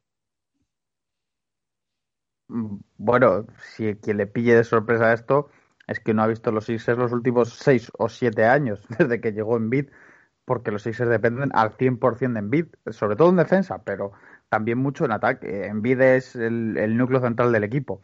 Yo tengo opiniones, en los podcasts de los Sixers siempre discutimos los de Simmons con los de Envid. Yo me gusta más Simmons, pero Envid es el mejor jugador ahora mismo. De hecho, lo estoy intentando buscar porque no lo recuerdo, pero estoy casi seguro. La semana pasada estaba, Envid era el número uno en la carrera por el MVP que hace Basketball Reference basado en lo que da la estadística, las estadísticas de la gente que ha sido MVP anteriormente. ¿Vale? Eso lo expliqué un día en un Back to Stats eh, pues hacen una plantilla y era el número uno en la carrera de MVP. Durante esta semana ha sido el mejor jugador de la liga de lejos. Lo que pasa es que sigue con lo de los descansos, sigue con lo de los back-to-back y evidentemente depende, pero por ejemplo contra equipos como el otro día contra los Celtics, los dos partidos mete 38 y 42 puntos eh, porque los Celtics sin un pivo para frenarle es que es absolutamente imparable y es pum pum pum pum pum pum ni siquiera es un ejercicio de momentos puntuales de partido los que mete muchos puntos, sino es un ejercicio de que va metiendo puntos, va anotando, va anotando, va anotando, va anotando, va anotando, y al final acaba los partidos con esas cifras. Es el mejor jugador de los Sixers, es el mejor jugador de la conferencia este esta semana y uno de los mejores jugadores de conferencia este, es uno de los si quieres ponerte exquisito porque no te gusta por lo que sea, uno de los tres mejores jugadores de la liga ahora mismo. Eh, es un jugador, digo, es un jugador, sí, es un jugador que está muy arriba y que es muy difícil vivir sin él. De hecho, esto viene también, eh, bueno, los Sixers eh, hubo una época, hay unos partidos que no, no deberían contar, bueno, cuentan menos en las estadísticas porque, bueno, fueron los partidos post-COVID, eh, que tenían un brote, mucha gente no pudo jugar, fueron un poco raros. Y también Ben Simmons, con todo el lío del traspaso de Harden y tal, fue saliéndose, estuvo un poco atípico, quedó relegado a un papel muy secundario en ataque solo, evidentemente. ¿eh? En defensa sigue siendo eh, élite y uno de los dos personas más importantes en defensa, pero en ataque se queda un poco relegado. Ha llegado a ser el cuarto anotador del equipo, si no recuerdo mal. Hoy incluso por el momento de la temporada llega a ser el quinto anotador. Un poquito tal. Entonces, el juego se centra en Embiid, pero evidentemente esto es la NBA, es la liga en la que el jugador es más importante. Eh, los Lakers dependen de LeBron James y Anthony Davis los Clippers de Kawhi, los Celtics de Tatum, fíjate, desde que está, está lesionado con COVID, porque creo que tiene COVID, ¿no? El récord. sí, sí, pero ya ayer jugó. Ya, ya, sí, sí, pero bueno, sin Tatum han perdido varios partidos y se les nota bastante una falta de ataque. Es decir, todos los equipos acaban dependiendo. de los Sixers nunca han sido un equipo coral. Eh, el año pasado, como el no tenían ni un ataque creado que no fuese correr o parar, entonces pues ahora mismo tiran de lo mejor que tienen, que es Joel Embiid, y eso evidentemente cuando no está pues se nota. Manu, eh, Toby, algo que comentar de los premios. También podemos hablar un poco de Jokic, ¿no? que la verdad que está haciendo una temporada eh, simplemente maravillosa, liderando de nuevo a su equipo. Y yo creo además que son los últimos eh, dos jugadores grandes dominantes pero con mayúscula, que estamos viendo en esta generación, ¿no? En una NBA que cada vez eh, no sé, parece que hay una decadencia ¿no? de los hombres grandes, de los pivots grandes. La verdad que Jokic y Embiid yo creo que son esa gran excepción. Y la verdad que Jokic en los Denver Nuggets es, yo creo que es el gran artífice de que Denver esté de nuevo entrando en todas las quinielas como candidato tras un comienzo bastante dubitativo. Y la verdad que está simplemente maravilloso de nuevo. Cuatro partidos consecutivos ganando Denver. Y vamos, yo me atrevería a decir que un 60% sigue siendo eh, Jokic no sé si queréis comentar algo acerca de estos dos premios. A ver, por circunstancias, ¿no? Que, bueno, todos los argentinos y demás sabrán, me estoy mirando todos los partidos de Denver, ¿no? Eh, más allá de que es insólito lo mal que juegan al baloncesto, ¿no? Eh, vos decís un 60% de Jokic y yo te iba a decir que te estás quedando corto. Es no menos del 95% del éxito, ¿no? Lo que hace Jokic, que es el único jugador que entiende cómo pasarle la pelota a los compañeros en ese equipo, lo cual es todo un mérito. Em, lo cierto es que Denver con poquito eh, está subiendo con estas victorias consecutivas y demás. Sin duda se han dado un paso atrás con respecto al año pasado en cuanto al juego, responsabilidades, eh, sensaciones, incluso números, ¿no? Siguen siendo una muy mala defensa. Eh, pero bueno, lo están han ganado dos partidos en doble prórroga y, todo es porque Jokic o algunos destellos de Murray cuando se encuentra sano y, listo para jugar eh, los mantienen en partido, ¿no? Hoy, si la temporada terminaría al momento de esta grabación, no tengo dudas de que sería el MVP. Ningún jugador está haciendo más por su equipo que Jokic y sin dudas es el jugador, eh, o junto con Envid al menos, de los, los únicos pivots que quedan realmente dominantes, que pueden llevar a su equipo eh, a situación de campeonato, eh, sin contar a Anthony Davis, ¿no? Que, a ver, lo ha hecho y es el único que tiene un anillo de ellos, pero con LeBron James al lado, lo cual cuando LeBron se retire o, o pase algo, veremos de qué está hecho Anthony Davis. Pero en principio lo que, lo que es Jokic está teniendo la mejor temporada de su carrera, se lo nota muy, muy bien, muy bien físicamente, mejor, entendiendo mejor el juego y demás. Y, como bien te dije, si estos Denver Nuggets ganan algún partido y, dan más de tres asistencias por juego es porque tienen a Nikola Jokic, que es buenísimo jugando esto. Hmm. Denver puede ser uno de los candidatos a buscar desesperadamente algún movimiento antes del trade deadline, porque bueno, como bien dice Toby, es un equipo que sí que es cierto que están cuartos, gracias principalmente a Jokic, Eh, pero las sensaciones que estamos viendo no se parecen ni de lejos a lo que hemos visto en las últimas, por ejemplo, dos temporadas. Yo creo que a lo mejor necesitan moverse. Eh, el problema yo creo que es que no o se mueven por una estrella o tampoco les interesa demasiado, porque el bloque ya lo tienen hecho y son jugadores válidos. Otra cosa es que no estén al nivel de temporada pasada. Eh, hay que ver, es que se ve por los propios números, un Jokic que, que está dando muchísimas menos asistencias que el año pasado y es porque sus compañeros no la están metiendo. Vamos a ver, porque creo que es clave, la vuelta de Michael Porter Jr. Eh, el otro día vuelve y hace un partido absolutamente impresionante. De hecho, eh, por él ganan el partido.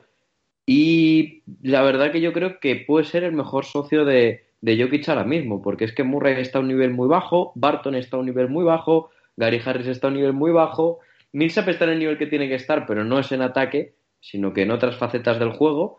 Y siempre se ha rumoreado que sería quizás el que pudiera salir. Siempre ha sonado nombres como Love, pero este año quizás es el peor año para intentar traer a Love. Entonces tampoco hay mucha superestrella en el mercado en la que pueda caberle a Denver para intentar dar un salto de calidad al equipo.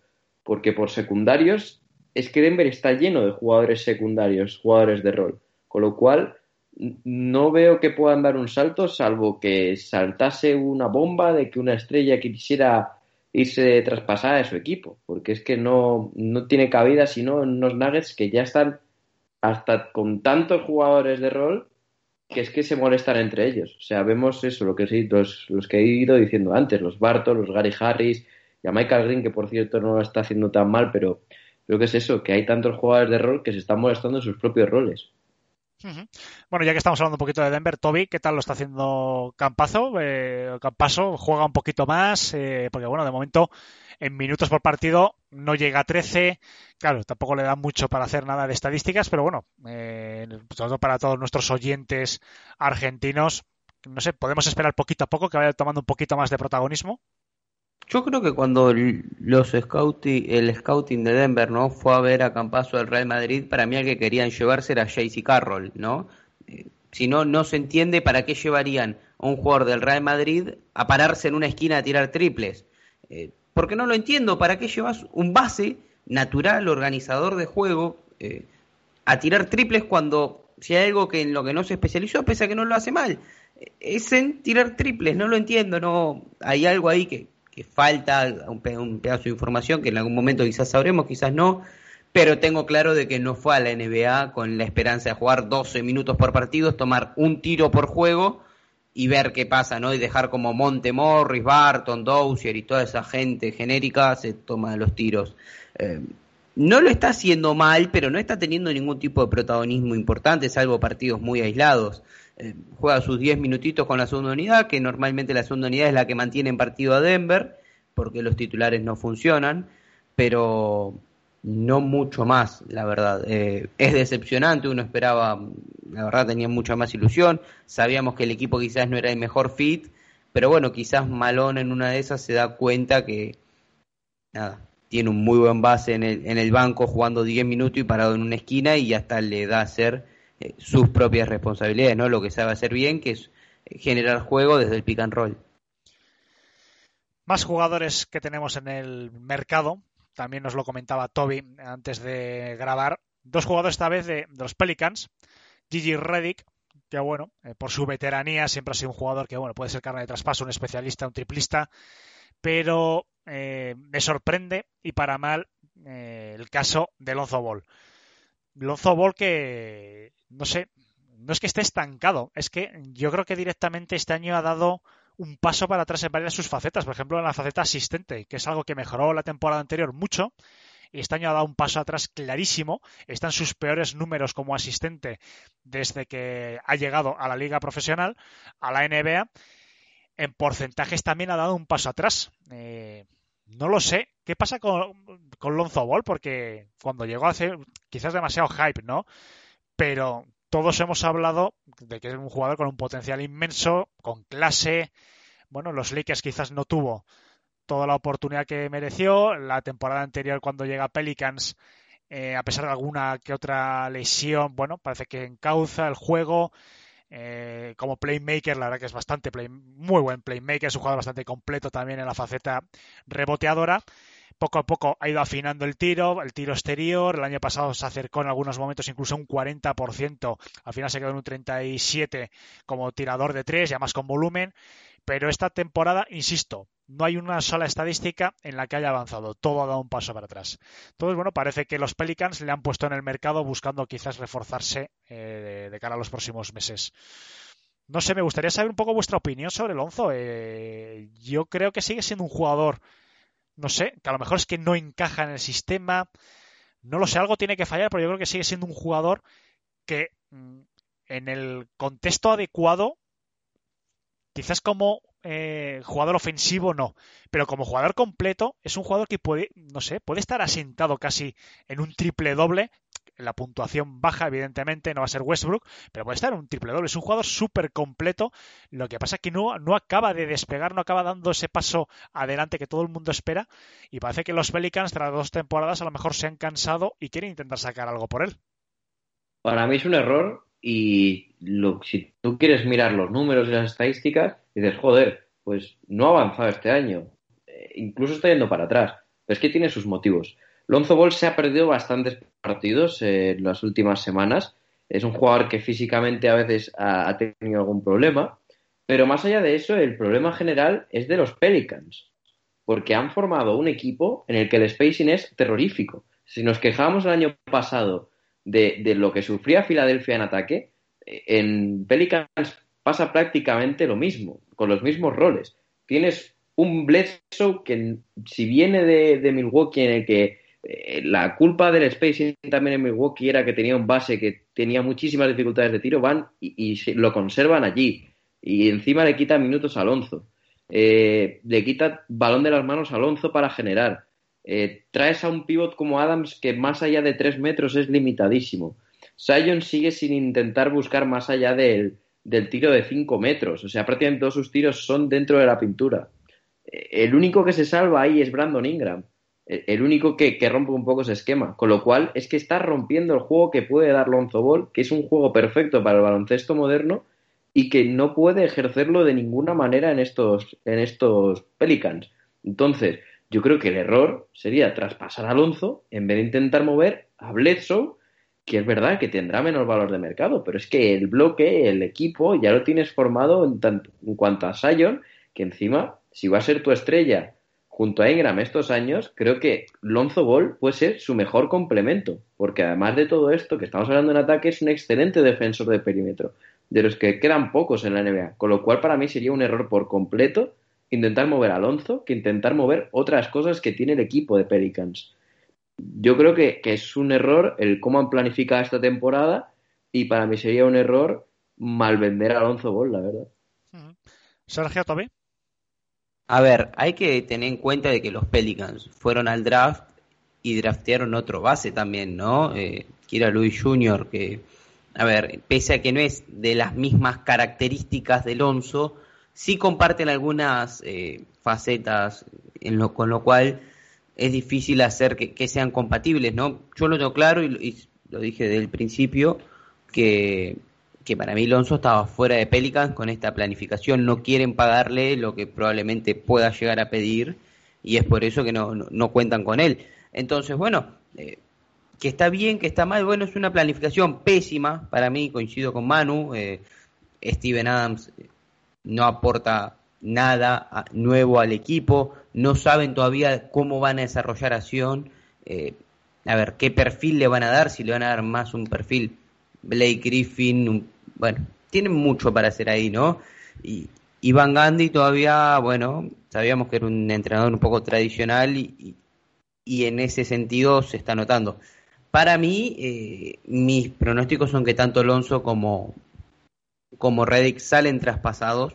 Todavía no sé bien dónde no. Se me ocurren varios equipos que podrían necesitarlo. Los Knicks, por ejemplo, que siguen buscando un base, como hablamos hace un ratito, me parecería un destino bastante lógico pero bueno, creo que también otro, otro destino y otro ambiente para Alonso podría ser bueno para su carrera porque nadie puede dudar de que ahí hay un talento de un grandísimo jugador de básquet que todavía no ha explotado.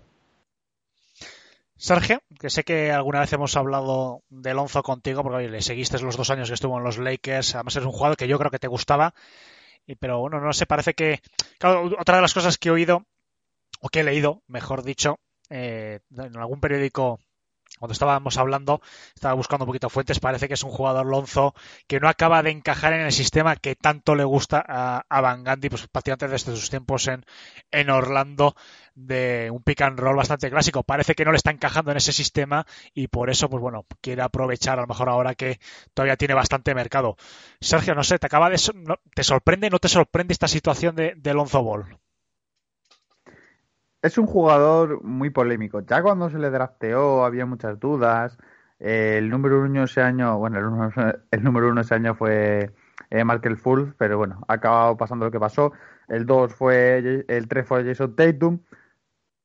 Hubo muchas dudas entre los tres y siempre se la ha comparado, sobre todo con Jason Tatum porque salió por detrás de él. Pero es que es un jugador completamente distinto. A mí me gusta mucho pero tiene un problema grave, entre comillas, un problema que hace que se plantee de tal, que es que no es un gran anotador. Es una persona que no tiene talento para anotar, o por lo menos no usa el talento para anotar. Porque, bueno, eh, no es un jugador que esté, que no tenga esas capacidades, es largo, es atlético, puede atacar el aro, pero sin embargo, no juegan con él haciendo eso y tal. No es un jugador para pick and roll, pues no, es que posiblemente sea lo que peor hace de todo no es muy bueno. Él es un jugador para transiciones. Siempre eh, se ha comentado lo de que él da mucho el pase que es el pase para asistir, ¿sabes? Eh, se llama pass assist en, cuando lo buscas en estadística, se llama pass assist, que es el pase al que da la asistencia. Hemos visto un montón de veces, eh, coge el balón, le echan el balón rápido, coge un rebote y hace bola del balón hacia la cancha contraria y o mete en canasta o un jugador se la echa a otro jugador y anota en canasta es un jugador para darle ritmo al partido. Si lo vas a usar para eh, voto el balón en la frontal, eh, espero que el pivot llegue más al pivot and roll, es un jugador que no vale. Y ya está, lo he dicho muy bien Manu, es un jugador para jugar baloncesto moderno, para jugar con un pivot que pueda tirar o con un pivot que corra en la transición. Eh, de hecho, si estuviese en Lakers, jugaría magníficamente al lado de gente como Davis y LeBron. Pero claro, lo tuvieron que traspasar para que pudiese venir uno de ellos. Entonces, pues es un jugador, si no encaja, lo mejor es traspasarlo, pero yo creo que es un jugador que todavía tiene mucho talento. No va a ser nunca un MVP, pues probablemente no, pero es un jugador que todavía tiene capacidades, que puede llegar perfectamente a ser un jugador muy importante en, tu equipo, uno de los tres mejores jugadores de un equipo de playoff, sin ninguna duda, el mejor jugador de un equipo, si consiguiese un poco más de anotación, si encuentra el esquema, puede ser uno de los mejores jugadores del equipo, incluso el mejor, aunque quizá nunca llega al nivel anotador que se le exige alguien que ya quiere ser considerado superestrella. Es decir, no creo, de, por no parece que va a llegar nunca a los 20 puntos por partido o una cosa así. Entonces, eso es lo que tienes. Si no le vas a hacer eso, pues a lo mejor lo mejor es traspasarlo. Si te dan algo por él, consigues un jugador más de tu gusto y a él lo mandas a un sitio en el que vaya a estar bien, pues ganan todos. en la NBA hemos, mucho, hemos visto bastantes veces traspasos en los que ganan los dos equipos. Eh, tienen un, cada uno tiene una cosa que no quiere la cambian entre ellos y funcionan ambas en el equipo al que llegan. No hay ningún problema. Pero es eso, a mí me gusta mucho Lonzo Ball, tiene ese problemilla del tiro. Y si Van Gandhi está con un sistema que, bueno, es muy antiguo para el estilo tan eh, eh, moderno, bueno, llamar moderno a correr, pero bueno, es un poco lento quizá para el estilo que a Alonso Ball le viene mejor. Sí, yo la verdad que estoy bastante de acuerdo contigo. Yo creo que Alonso Ball es un jugador muy aprovechable. Es cierto que nunca va a ser el líder en anotación, no va a ser un bate, uy, un bate, perdón, un base eh, anotador, pero tampoco tiene por qué serlo, ¿no? Lo importante es que yo creo que es un jugador tremendamente completo y debe aprovechar precisamente que es un jugador completo. Necesita a su lado talentos ofensivos que suplan su falta de anotación eh, pero es un gran asistente, aunque este haya perdido un poco quizás, ¿no? De esa visión de juego, pero es un gran asistente, es un buen rebotador, es un base, no sé, insisto, que en el contexto adecuado, y también te lo comentaba un poco eh, Manu, eh, no sé, me sorprende, ¿no? Que sea el jugador que tienen pensado mover la franquicia, si es que todas estas informaciones son ciertas. También es cierto que por Lonzo Ball, claro, pueden sacar bastante más que por Bledsoe, o evidentemente por J.J. Reddick, o por el mismo Steven Adams. Pero bueno, yo creo que va a tener bastante mercado. Ya veremos si se mueven los equipos o no, porque tampoco sé exactamente qué contrato tiene ni el tiempo que le queda, la verdad. No sé si vosotros lo sabéis. A ver, que lo voy a mirar en un segundo. Lonzo este año eh, termina su último año, es de la misma camada de Fultz, Tatum y demás, entonces es su último año de contrato rookie, puede tener la, Sí, una oferta cualificada. oferta cualificada o bien eh, será gente libre restringido, ¿no? Que yo creo que el equipo que apueste por él va a tener un poco la intención de salir a igualar ofertas probablemente a, cuando sea gente libre restringido. Efectivamente, lo estaba comprobando ahora Toby. Este año son 11 millones y la próxima temporada tiene una oferta cualificada de 14, eh, un poquito más de 14 millones. Bueno, es una buena apuesta. Tampoco creo que sea un jugador que pueda aspirar más de 15, 16 millones mm, si mantiene este nivel. Y, bastante me parecería, pero bueno, yo creo que sí que tiene bastante mercado y lo debería de confirmar. Bueno, eh, ¿alguna cosita más que queráis comentar, compañeros, o que os haya llamado la atención esta semana? Bueno, Manu, ya que estás por aquí.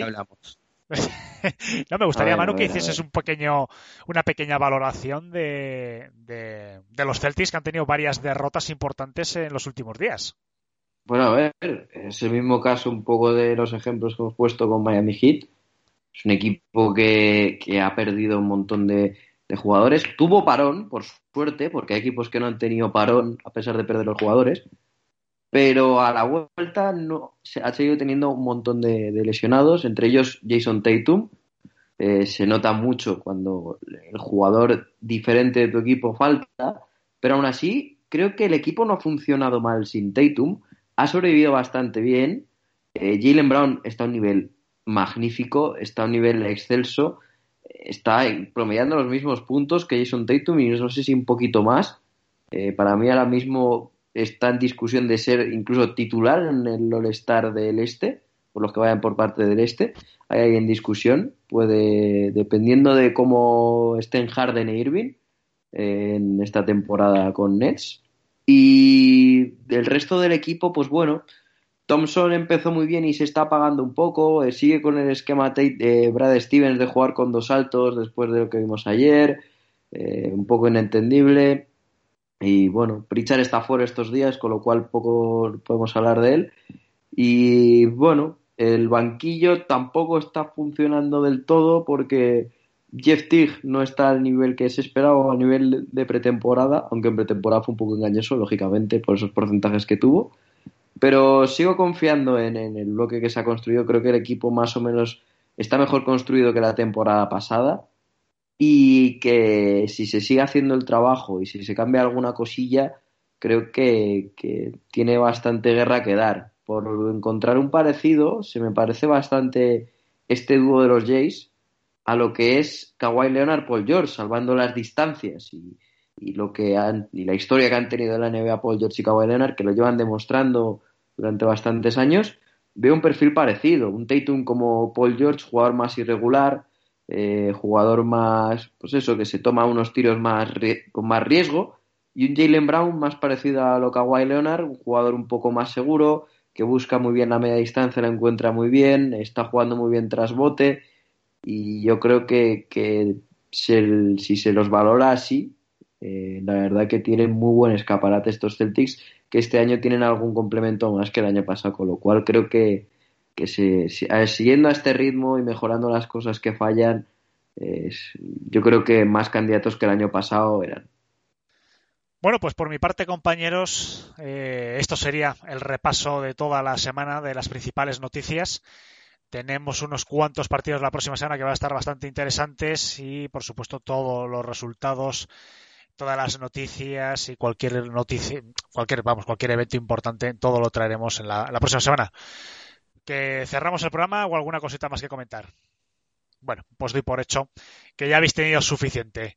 Como siempre, agradecer a todos nuestros oyentes que estéis ahí.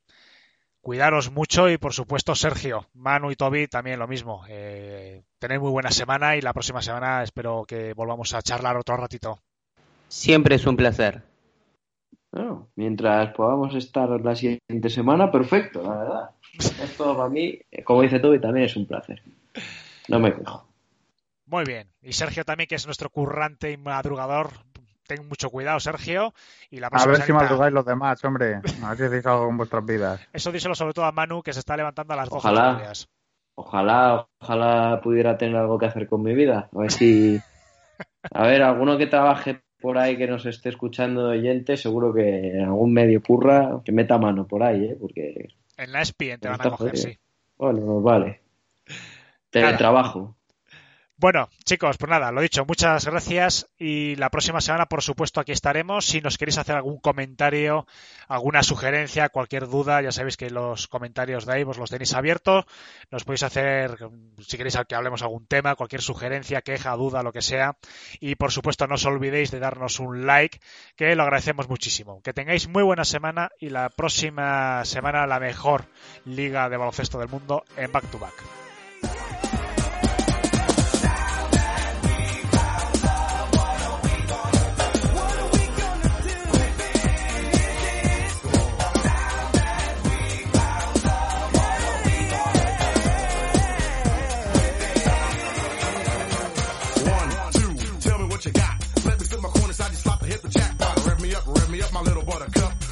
Sheets, snuggle up and get stuck.